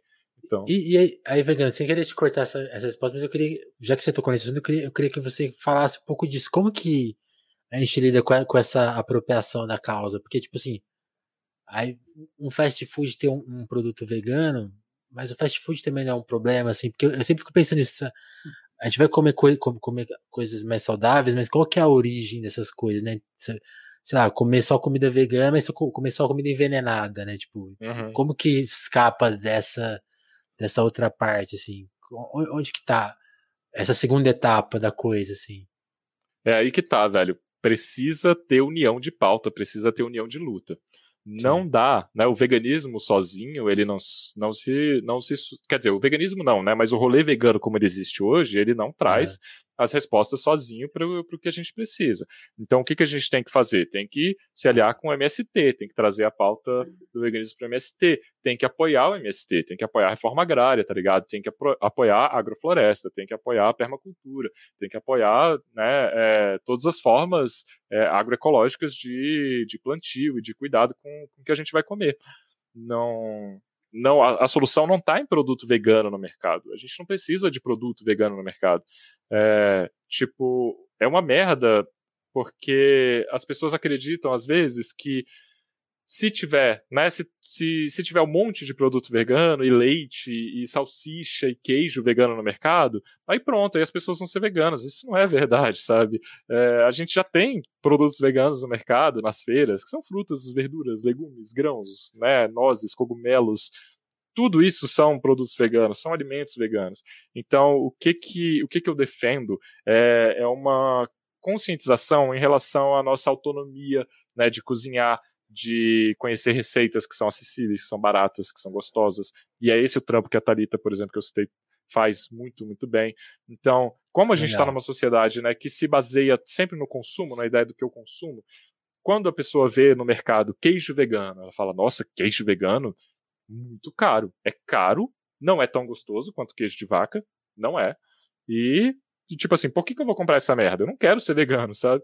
Só que aí você descobre que você pode misturar semente de girassol batida com, é, sei lá, levedura e mais povilho, e você mistura isso e você consegue fazer alguma coisa que lembra um queijo, que você consegue, né, é, Tipo assim, você consegue abrir mão num período de transição, de repente, de um queijo que tem todas as implicações que eu falei antes, para comer essa outra coisinha aqui, que não vai ter um gosto tão exatamente igual, mas que você vai conseguir, né, colocar tá alguma coisa memória, no lugar né? ali, sabe? É. Sim. Então, tem muitas maneiras diferentes de, de trabalhar isso, mas todas elas fogem da lógica capitalista de consumo, produção e venda e etc. É, a gente tem o, o horizonte estratégico, o, o, horizonte que eu vejo do veganismo está 100% aliado com o que o Thiago, por exemplo, e a Sabrina defendem, né? O bem viver, tá ligado? Sim. O ecossocialismo é, uma visão da natureza não como uma coisa distante, separada da gente que está lá longe, está lá na floresta, né? Está lá no cerrado. Não, a natureza somos nós, nós somos parte da natureza, nós somos a natureza, né? E, e cada vez que a gente destrói a natureza, a gente se destrói um pouco também, né? Ailton Krenak fala é, brilhantemente sobre essas questões também. E então essa, eu acho que essa é aí que está a solução para o problema. Isso é revolucionário, né? É autonomia, é independência, é, é você e, e é transversal, pessoas... né? Atinge muitos assuntos, né? Você, você, você não para. Você falou, você, quando você falou de floresta e cidade, pô, por que a gente mora onde a gente mora, né? Por que a gente está tão longe do alimento, né? Por que, que, por que você tem que ir até um mercado e aquela coisa chega, você de onde que vê essa banana Uhum. desse formato aqui que parece uma coisa que nem existe, né? Uma coisa meio. Uhum. Parece industrial, né? E é meio industrial, né? Então tipo, você fica meio. Caramba, né? De onde tá vindo essas coisas todas, né? Tu conhece o conceito de deserto alimentar? Não. Qual que, que é, qual que, que é isso? O deserto alimentar é, é uma área onde uma pessoa, num raio de X quilômetros, não encontra alimentos frescos para se alimentar. Ah, sim. Então, é uma área ali morta em relação a alimentos frescos. Então você só vai ter acesso a fast food, a né, processados, a coisas em restaurantes. Você não tem acesso a uma feira, a um mercado que vende fruta, verdura e legume.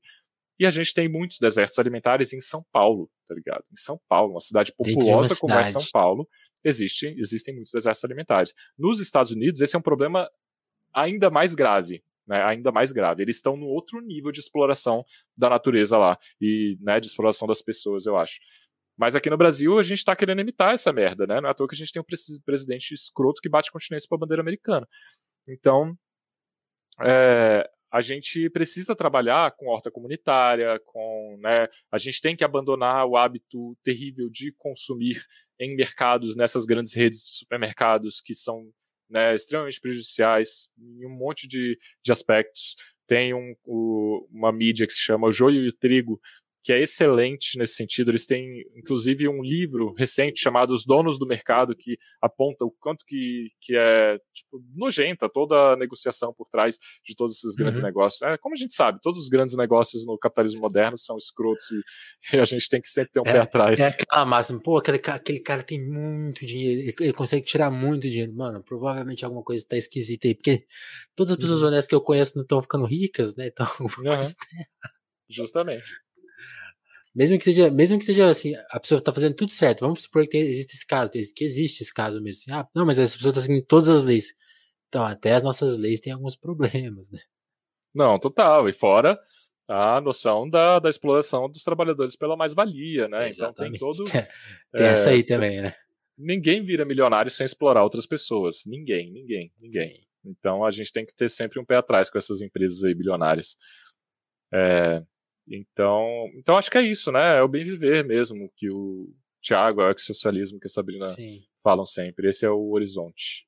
Como a gente está fazendo essa gravação aqui ao vivo, né? Estão chegando algumas perguntas e assim, agora que eu estou dando uma olhada aqui, peço até hum. desculpas hum. aí pela demora.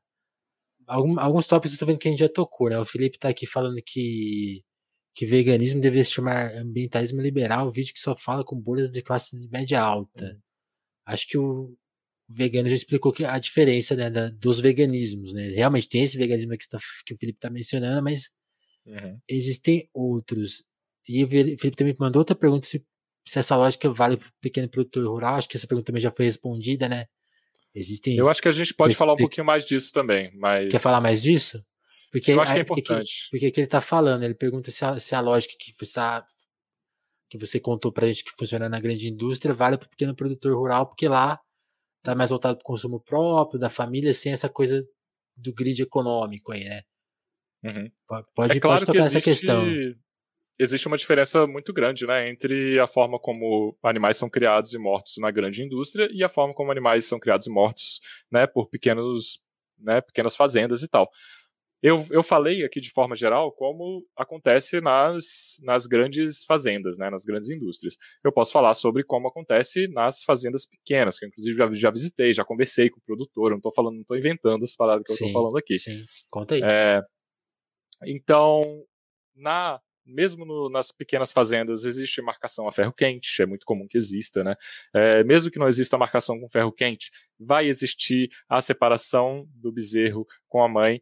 Se não, se não for nos primeiros dias, vai ser nos primeiros meses. Esses bezerros machos da indústria do leite, né? Eles não são úteis porque a, as a, a raça da vaca que é criada para produzir leite não é uma raça que é interessante para fazer carne, para produzir carne. Então, é uma raça que foi selecionada para produzir leite. A raça que é certo. selecionada para produzir carne é outra, né? Então, é, os bezerros machos e as bezerras fêmeas que não vão se tornar vacas leiteiras, eles vão ser vendidos e eles vão ser mortos para virar churrasco, para virar, né, o que quer que seja vitelo, o que quer que seja depois. Existe o problema da separação, existe muitas vezes o problema da inseminação, que muitas vezes pode não ser de uma forma é, como eu descrevi aqui, com né, o, um, braço do ânus da vaca, né? Mas às vezes é amarrando essa vaca num, num tronco para o touro chegar lá e montar nela e sem que ela possa escolher se ela quer ou não, né, ter relações com aquele touro. É, então tem outras questões ainda. Nas pequenas fazendas não existe a questão da pistola pneumática, né, de você dar um tiro na cabeça da, do animal para pendurar ele rapidamente, cabeça para baixo. Não, é muito comum. Eu já vi isso ao vivo. Eles, né, derrubarem uma vaca com uma martelada, uma marretada na cabeça e depois abrir ali o a pescoço dela para ela começar a sangrar no chão mesmo, sabe? Então, tanto na grande indústria quanto na pequena indústria vai existir, vão existir níveis absurdos de violência, né, e de dano psicológico e dano físico para esses animais. Sim. É claro que é muito diferente uma pessoa que está ali trabalhando na subsistência, né, e, e, explorando esses animais nesse sentido, e um cara que está lucrando milhões, né, fazendo conchavo com o governo para ganhar vantagem comercial e os caralho. Então, eu não estou dizendo que é, é, que essas pessoas estão cometendo o mesmo nível de, né, de, de crime, para, né, por falta de uma palavra melhor. Mas é, ainda existe muito sofrimento, muita exploração, tanto nas vacas criadas né, para a indústria do leite, quanto nos bois criados para carne. E às vezes, como eu falei, né, essa, esse sofrimento vai ser ainda maior pela falta de recurso, que é a pistola pneumática, né, que eles vão matar o animal na marretada. Já vi porco sendo morto com marretada também, não é uma coisa bonita de se ver. Né, os porcos gritam um grito muito humano, parece que você está ouvindo uma pessoa gritando. É um negócio assim de, de arrepiar, não é, não é massa o que rola, sabe? Certo. O, o tio Antônio fez uma pergunta aí que acho mais difícil de responder, que é uma pergunta muito abrangente, tio. Como, como, que é, uhum. como é a história do movimento, como ele começou? Uhum.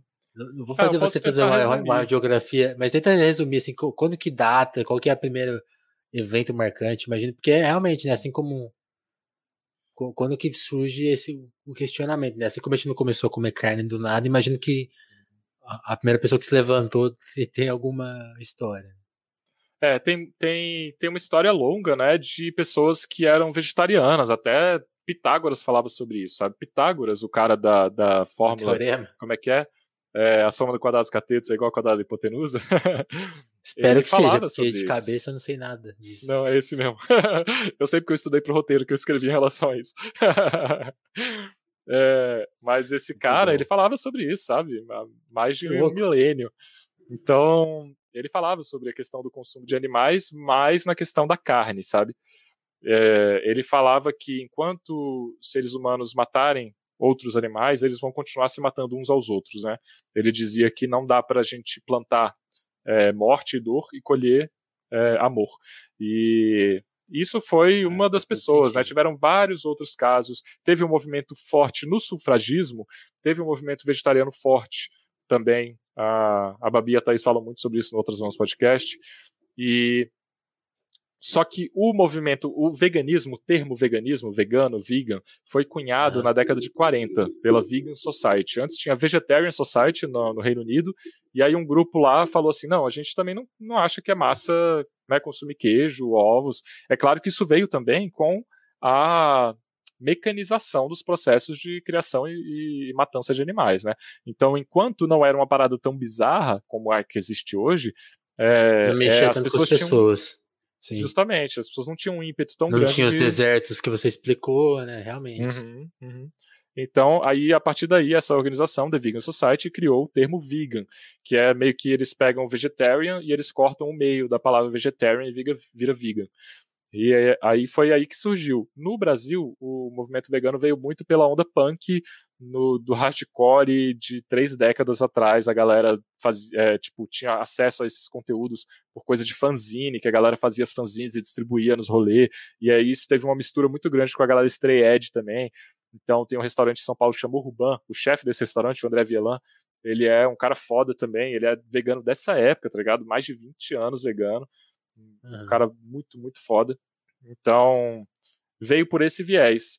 E depois, né, tiveram até grandes festivais que é, verdurada que era tinha um cunho mais politizado só que quando veio o capitalismo se apropriando né, do veganismo aí o veganismo cresceu muito com essa força do, do viés liberal sabe então agora rola um trabalho muito grande para combater esse viés liberal e trazer a, né, o anticapitalismo para dentro do veganismo acho que isso resume bem certo certo muito bom muito bom. E o Rafael tá falando aqui da questão de veganismo ficar na zona de conforto. Achei que ele fala né, que talvez o mais legal seria combater as objeções, afinal a matéria vem antes da consciência. Acho que a gente também já abordou um pouco essa, essa questão. E, e, mais uma pergunta do Felipe, que ele falou se o.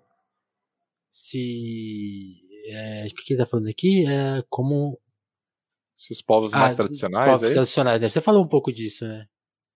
Ele fala é, se, até os povos mais tradicionais, desde os tempos remotos, com a maioria de simbiose possível com a natureza, consomem carne. Porque hoje esse direito seria proibido. O veganismo não deveria pautar principalmente pelo manejo correto da carne em si.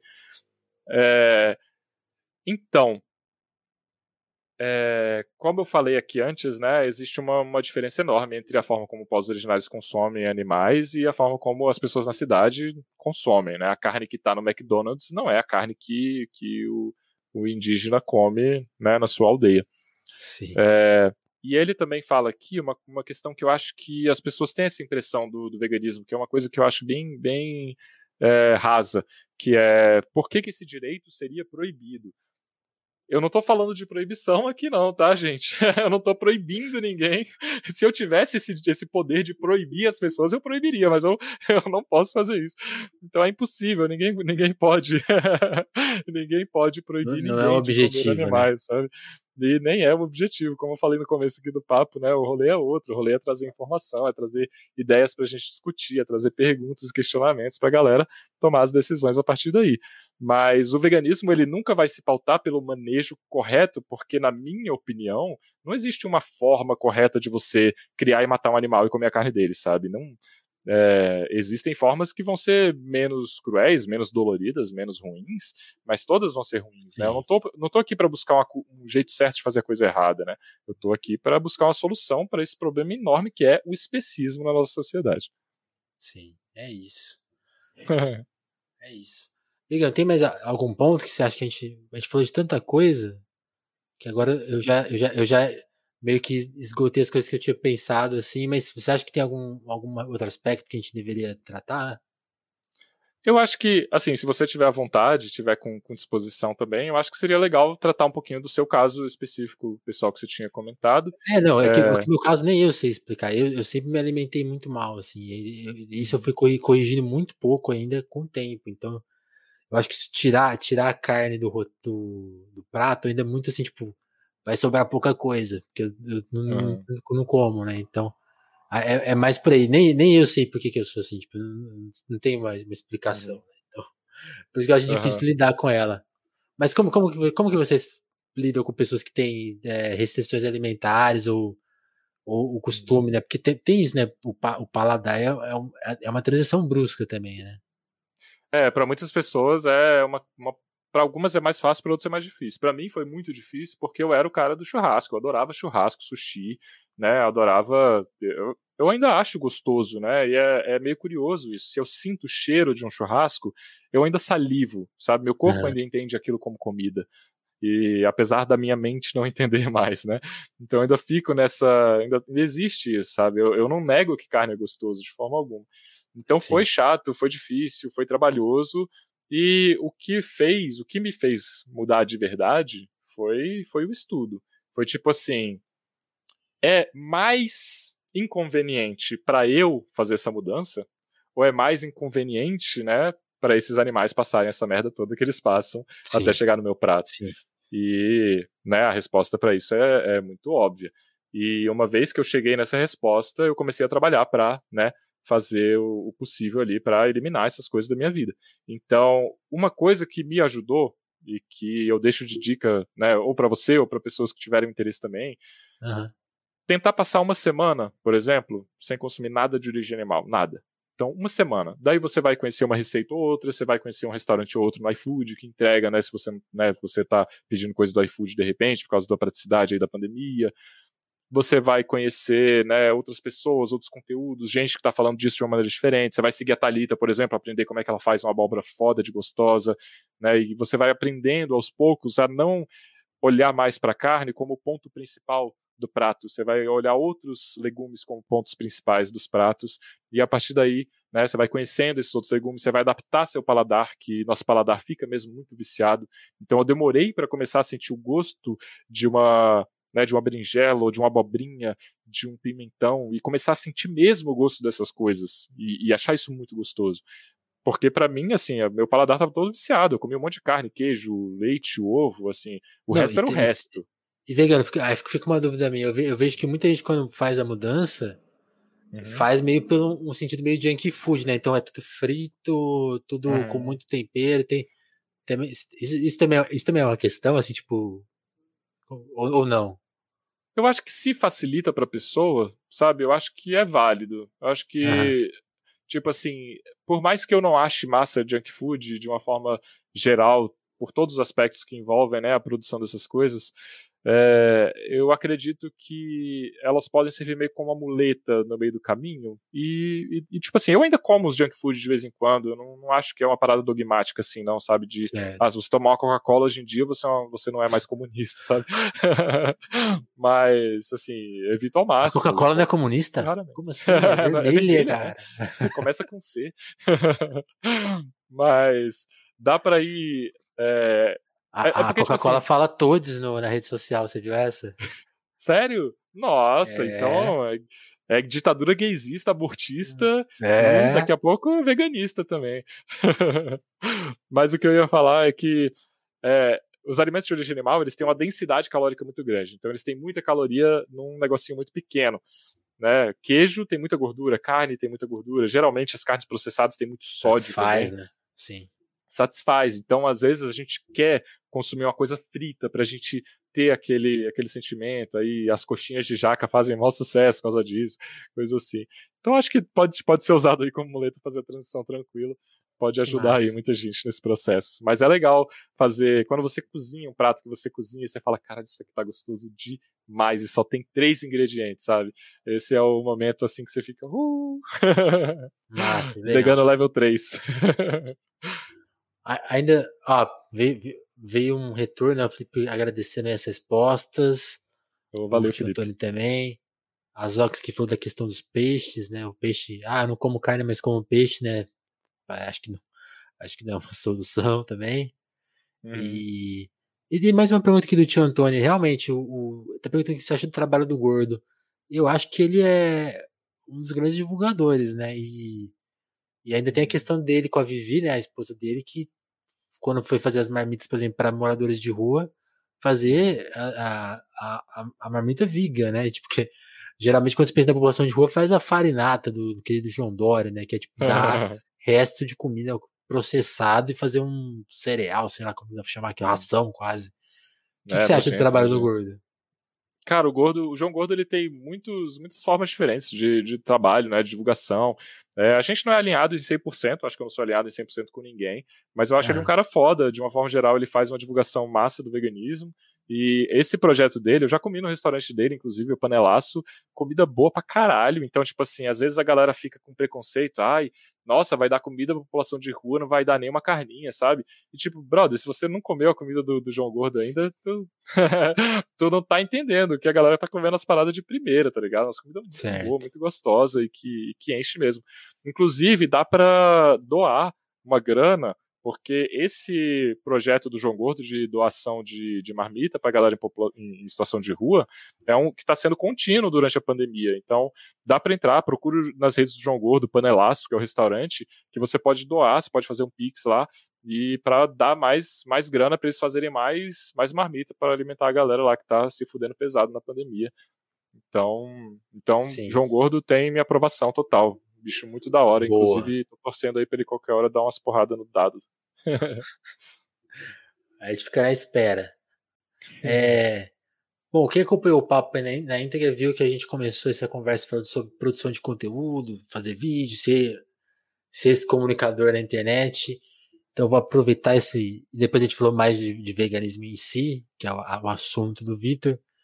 Então eu queria aproveitar esse momento para lembrar né, que Telefonemas também existe como produção independente e considerar, pedir para você considerar colaborar lá no nosso apoio, chegar lá, por lá com, com, uma graninha. Se tá, tá meio sem grana, como o Victor falou, né? A pandemia tá pegando geral, tá foda ainda.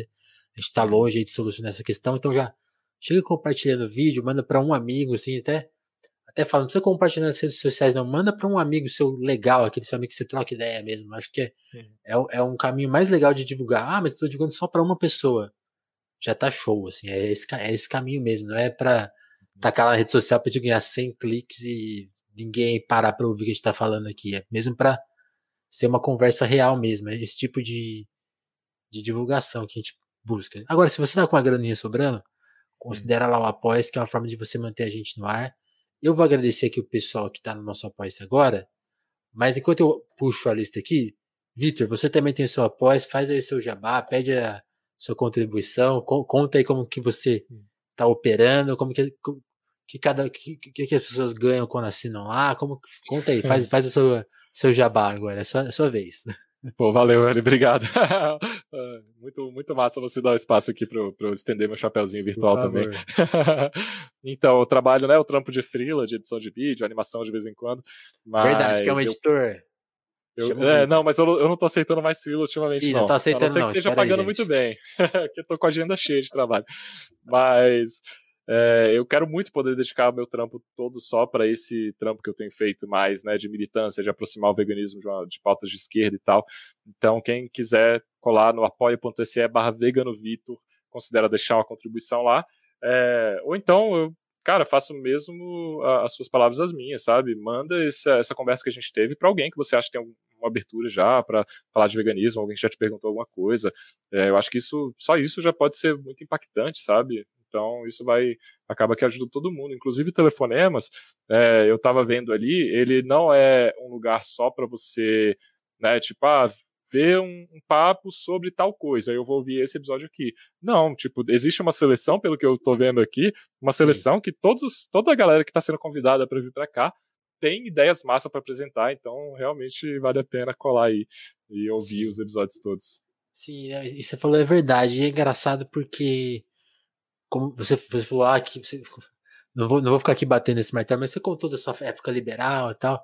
E eu tinha, eu acho que quando eu comecei a ter telefonemas, eu tinha essa coisa meio tipo, ah, vou convidar quem, quem topar, e mesmo que eu vinha discordar e tal. Depois que eu fui percebendo que, tipo, não faltam os espaços para pessoas que pensam mais ou menos como eu, ou tem nesse campo de ideias, e foi, foi uma descoberta no caminho, assim, tipo, não tem, né, uma. Como você falou, né, na hora que a gente tava combinando, ah, quanto tempo vai ser? Aí eu falei, pô, geralmente é uma hora, mas aí eu até, até brinquei, mesmo, se você tiver três horas disponíveis, Hum. Vamos nessa. E aí você comentou, pô, seria massa, né? Porque onde mais eu vou ter esse tempo todo para falar das coisas que eu penso, né? Uhum. E a gente nem abordou aqui na entrevista, mas quando a gente estava nos bastidores, eles estavam contando de como a, a, a reação do, do, de um vegano com a imprensa às vezes pode ser meio tortuosa, né? Já te usaram aí pra, de uma forma bem tosca, né? Nem, nem vale mencionar sim. muito, mas já, já, foi, já aconteceu, né? Sim, sim. Não, é terrível. É, realmente ter espaço na mídia tradicional é, é, geralmente vai cair numas furadas aí, a galera vai te fazer umas perguntas e vai usar só metade das suas respostas, é foda. Sim. Então, deixa eu agradecer quem tá lá no Apoia-se. É...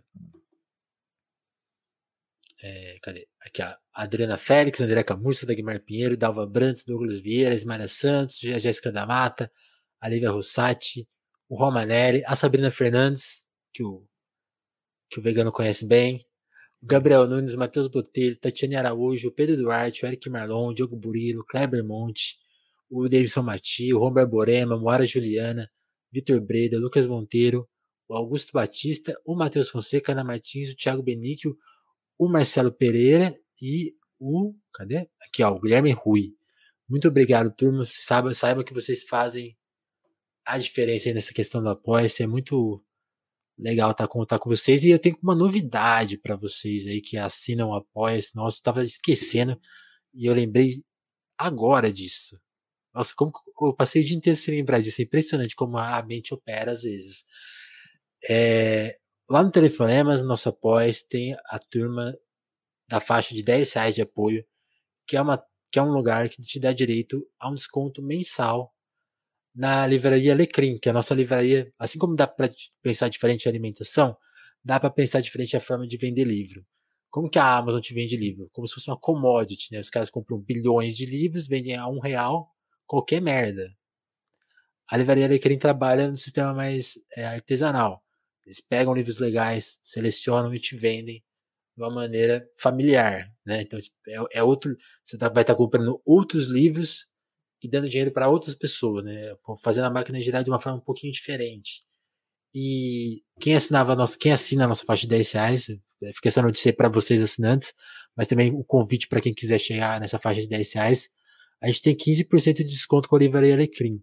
Esse desconto funcionava da seguinte forma: a gente tinha um desconto, é uma, um, um código mensal que era repassado todo mês para as pessoas, e você podia fazer uma compra por mês, né, com esse desconto.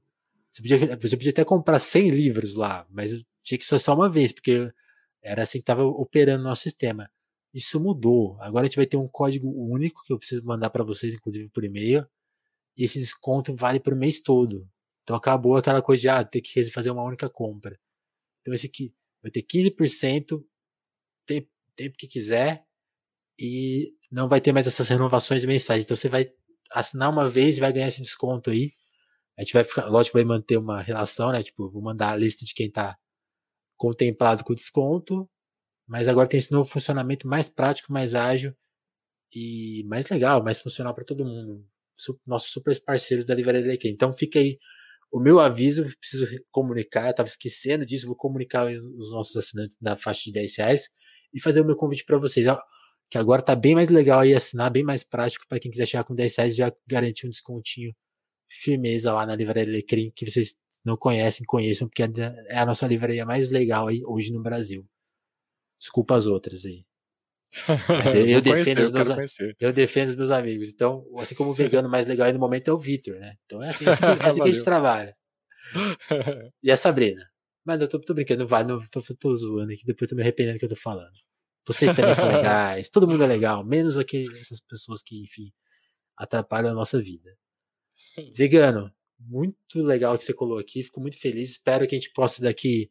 Eu sempre tento convidar as pessoas assim. Tem exceções, né? Mas de ano em ano a gente renovar a conversa. Espero que te ver aí mais, produzindo conteúdo, fazendo essa, fazendo essa briga aí super válida, produzindo mais e que daqui logo a gente possa ter mais assunto, novidades aí para abordar uhum. e voltar a trocar ideia. Mas já agradecer muito aí por você ter colado. Você. Vou até. Tem, ah, tem, tem outro motivo pra eu achar o Victor a pessoa mais legal do momento, né? Porque ele fez uma coisa assim que.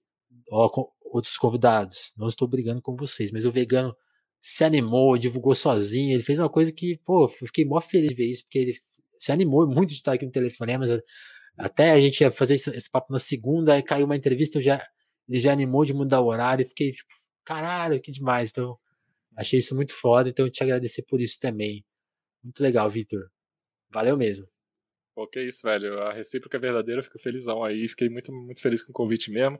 E precisando de qualquer coisa, eu tô aqui. Quem quiser também trocar uma ideia, quem quiser tirar alguma dúvida, cola no, no Instagram, no Twitter. É tudo Vegano Vitor, muito fácil de achar. E é isso, é nós. Estamos juntos nessa trincheira aí contra todos os absurdos que estão rolando. É isso. Deixa eu arrumar aqui só uma questãozinha técnica. Cadê? Pronto. Então é isso, turma. Quem tá na Twitch aí vai ganhar a sua raid. Quem tá vendo a gente versão podcast, valeu aí pela, por acompanhar. Em breve tem mais telefonemas. Quem tá no YouTube também, chega aí no canal, dá aquele like, dá, segue aí a gente. Estamos quase em mil inscritos. A gente precisa de mil inscritos. O Vitor sabe como é difícil conseguir mil inscritos, os primeiros mil inscritos. Então faça esse uhum. trampo aí se você tá vendo a gente pelo YouTube. Se tá vendo também pelos outros lugares, considere dar uma colada lá no YouTube para fazer esse trampo de se inscrever e dar like e tudo mais. Mas em qualquer plataforma, valeu turma. Até o. Ah, deixa eu falar só mais uma coisinha. Amanhã tem um Crise, Crise, Crise, que é o nosso outro programa aqui no telefone, mas um episódio muito especial sobre o Milton Santos, com a participação da Nina Santos, neta do Milton. A gente vai falar dele, a gente vive falando aqui de Milton Santos e amanhã vai ser esse episódiozão sobre ele. Então, Considerem colar aí amanhã às 8 horas nos nossos canais. E a qualquer momento a gente vem aqui com mais papo, com mais uma entrevista tão legal quanto foi aqui com o Vitor. Mais uma vez, Vitor, brigadão. Valeu, turma, e até o próximo Telefonemas.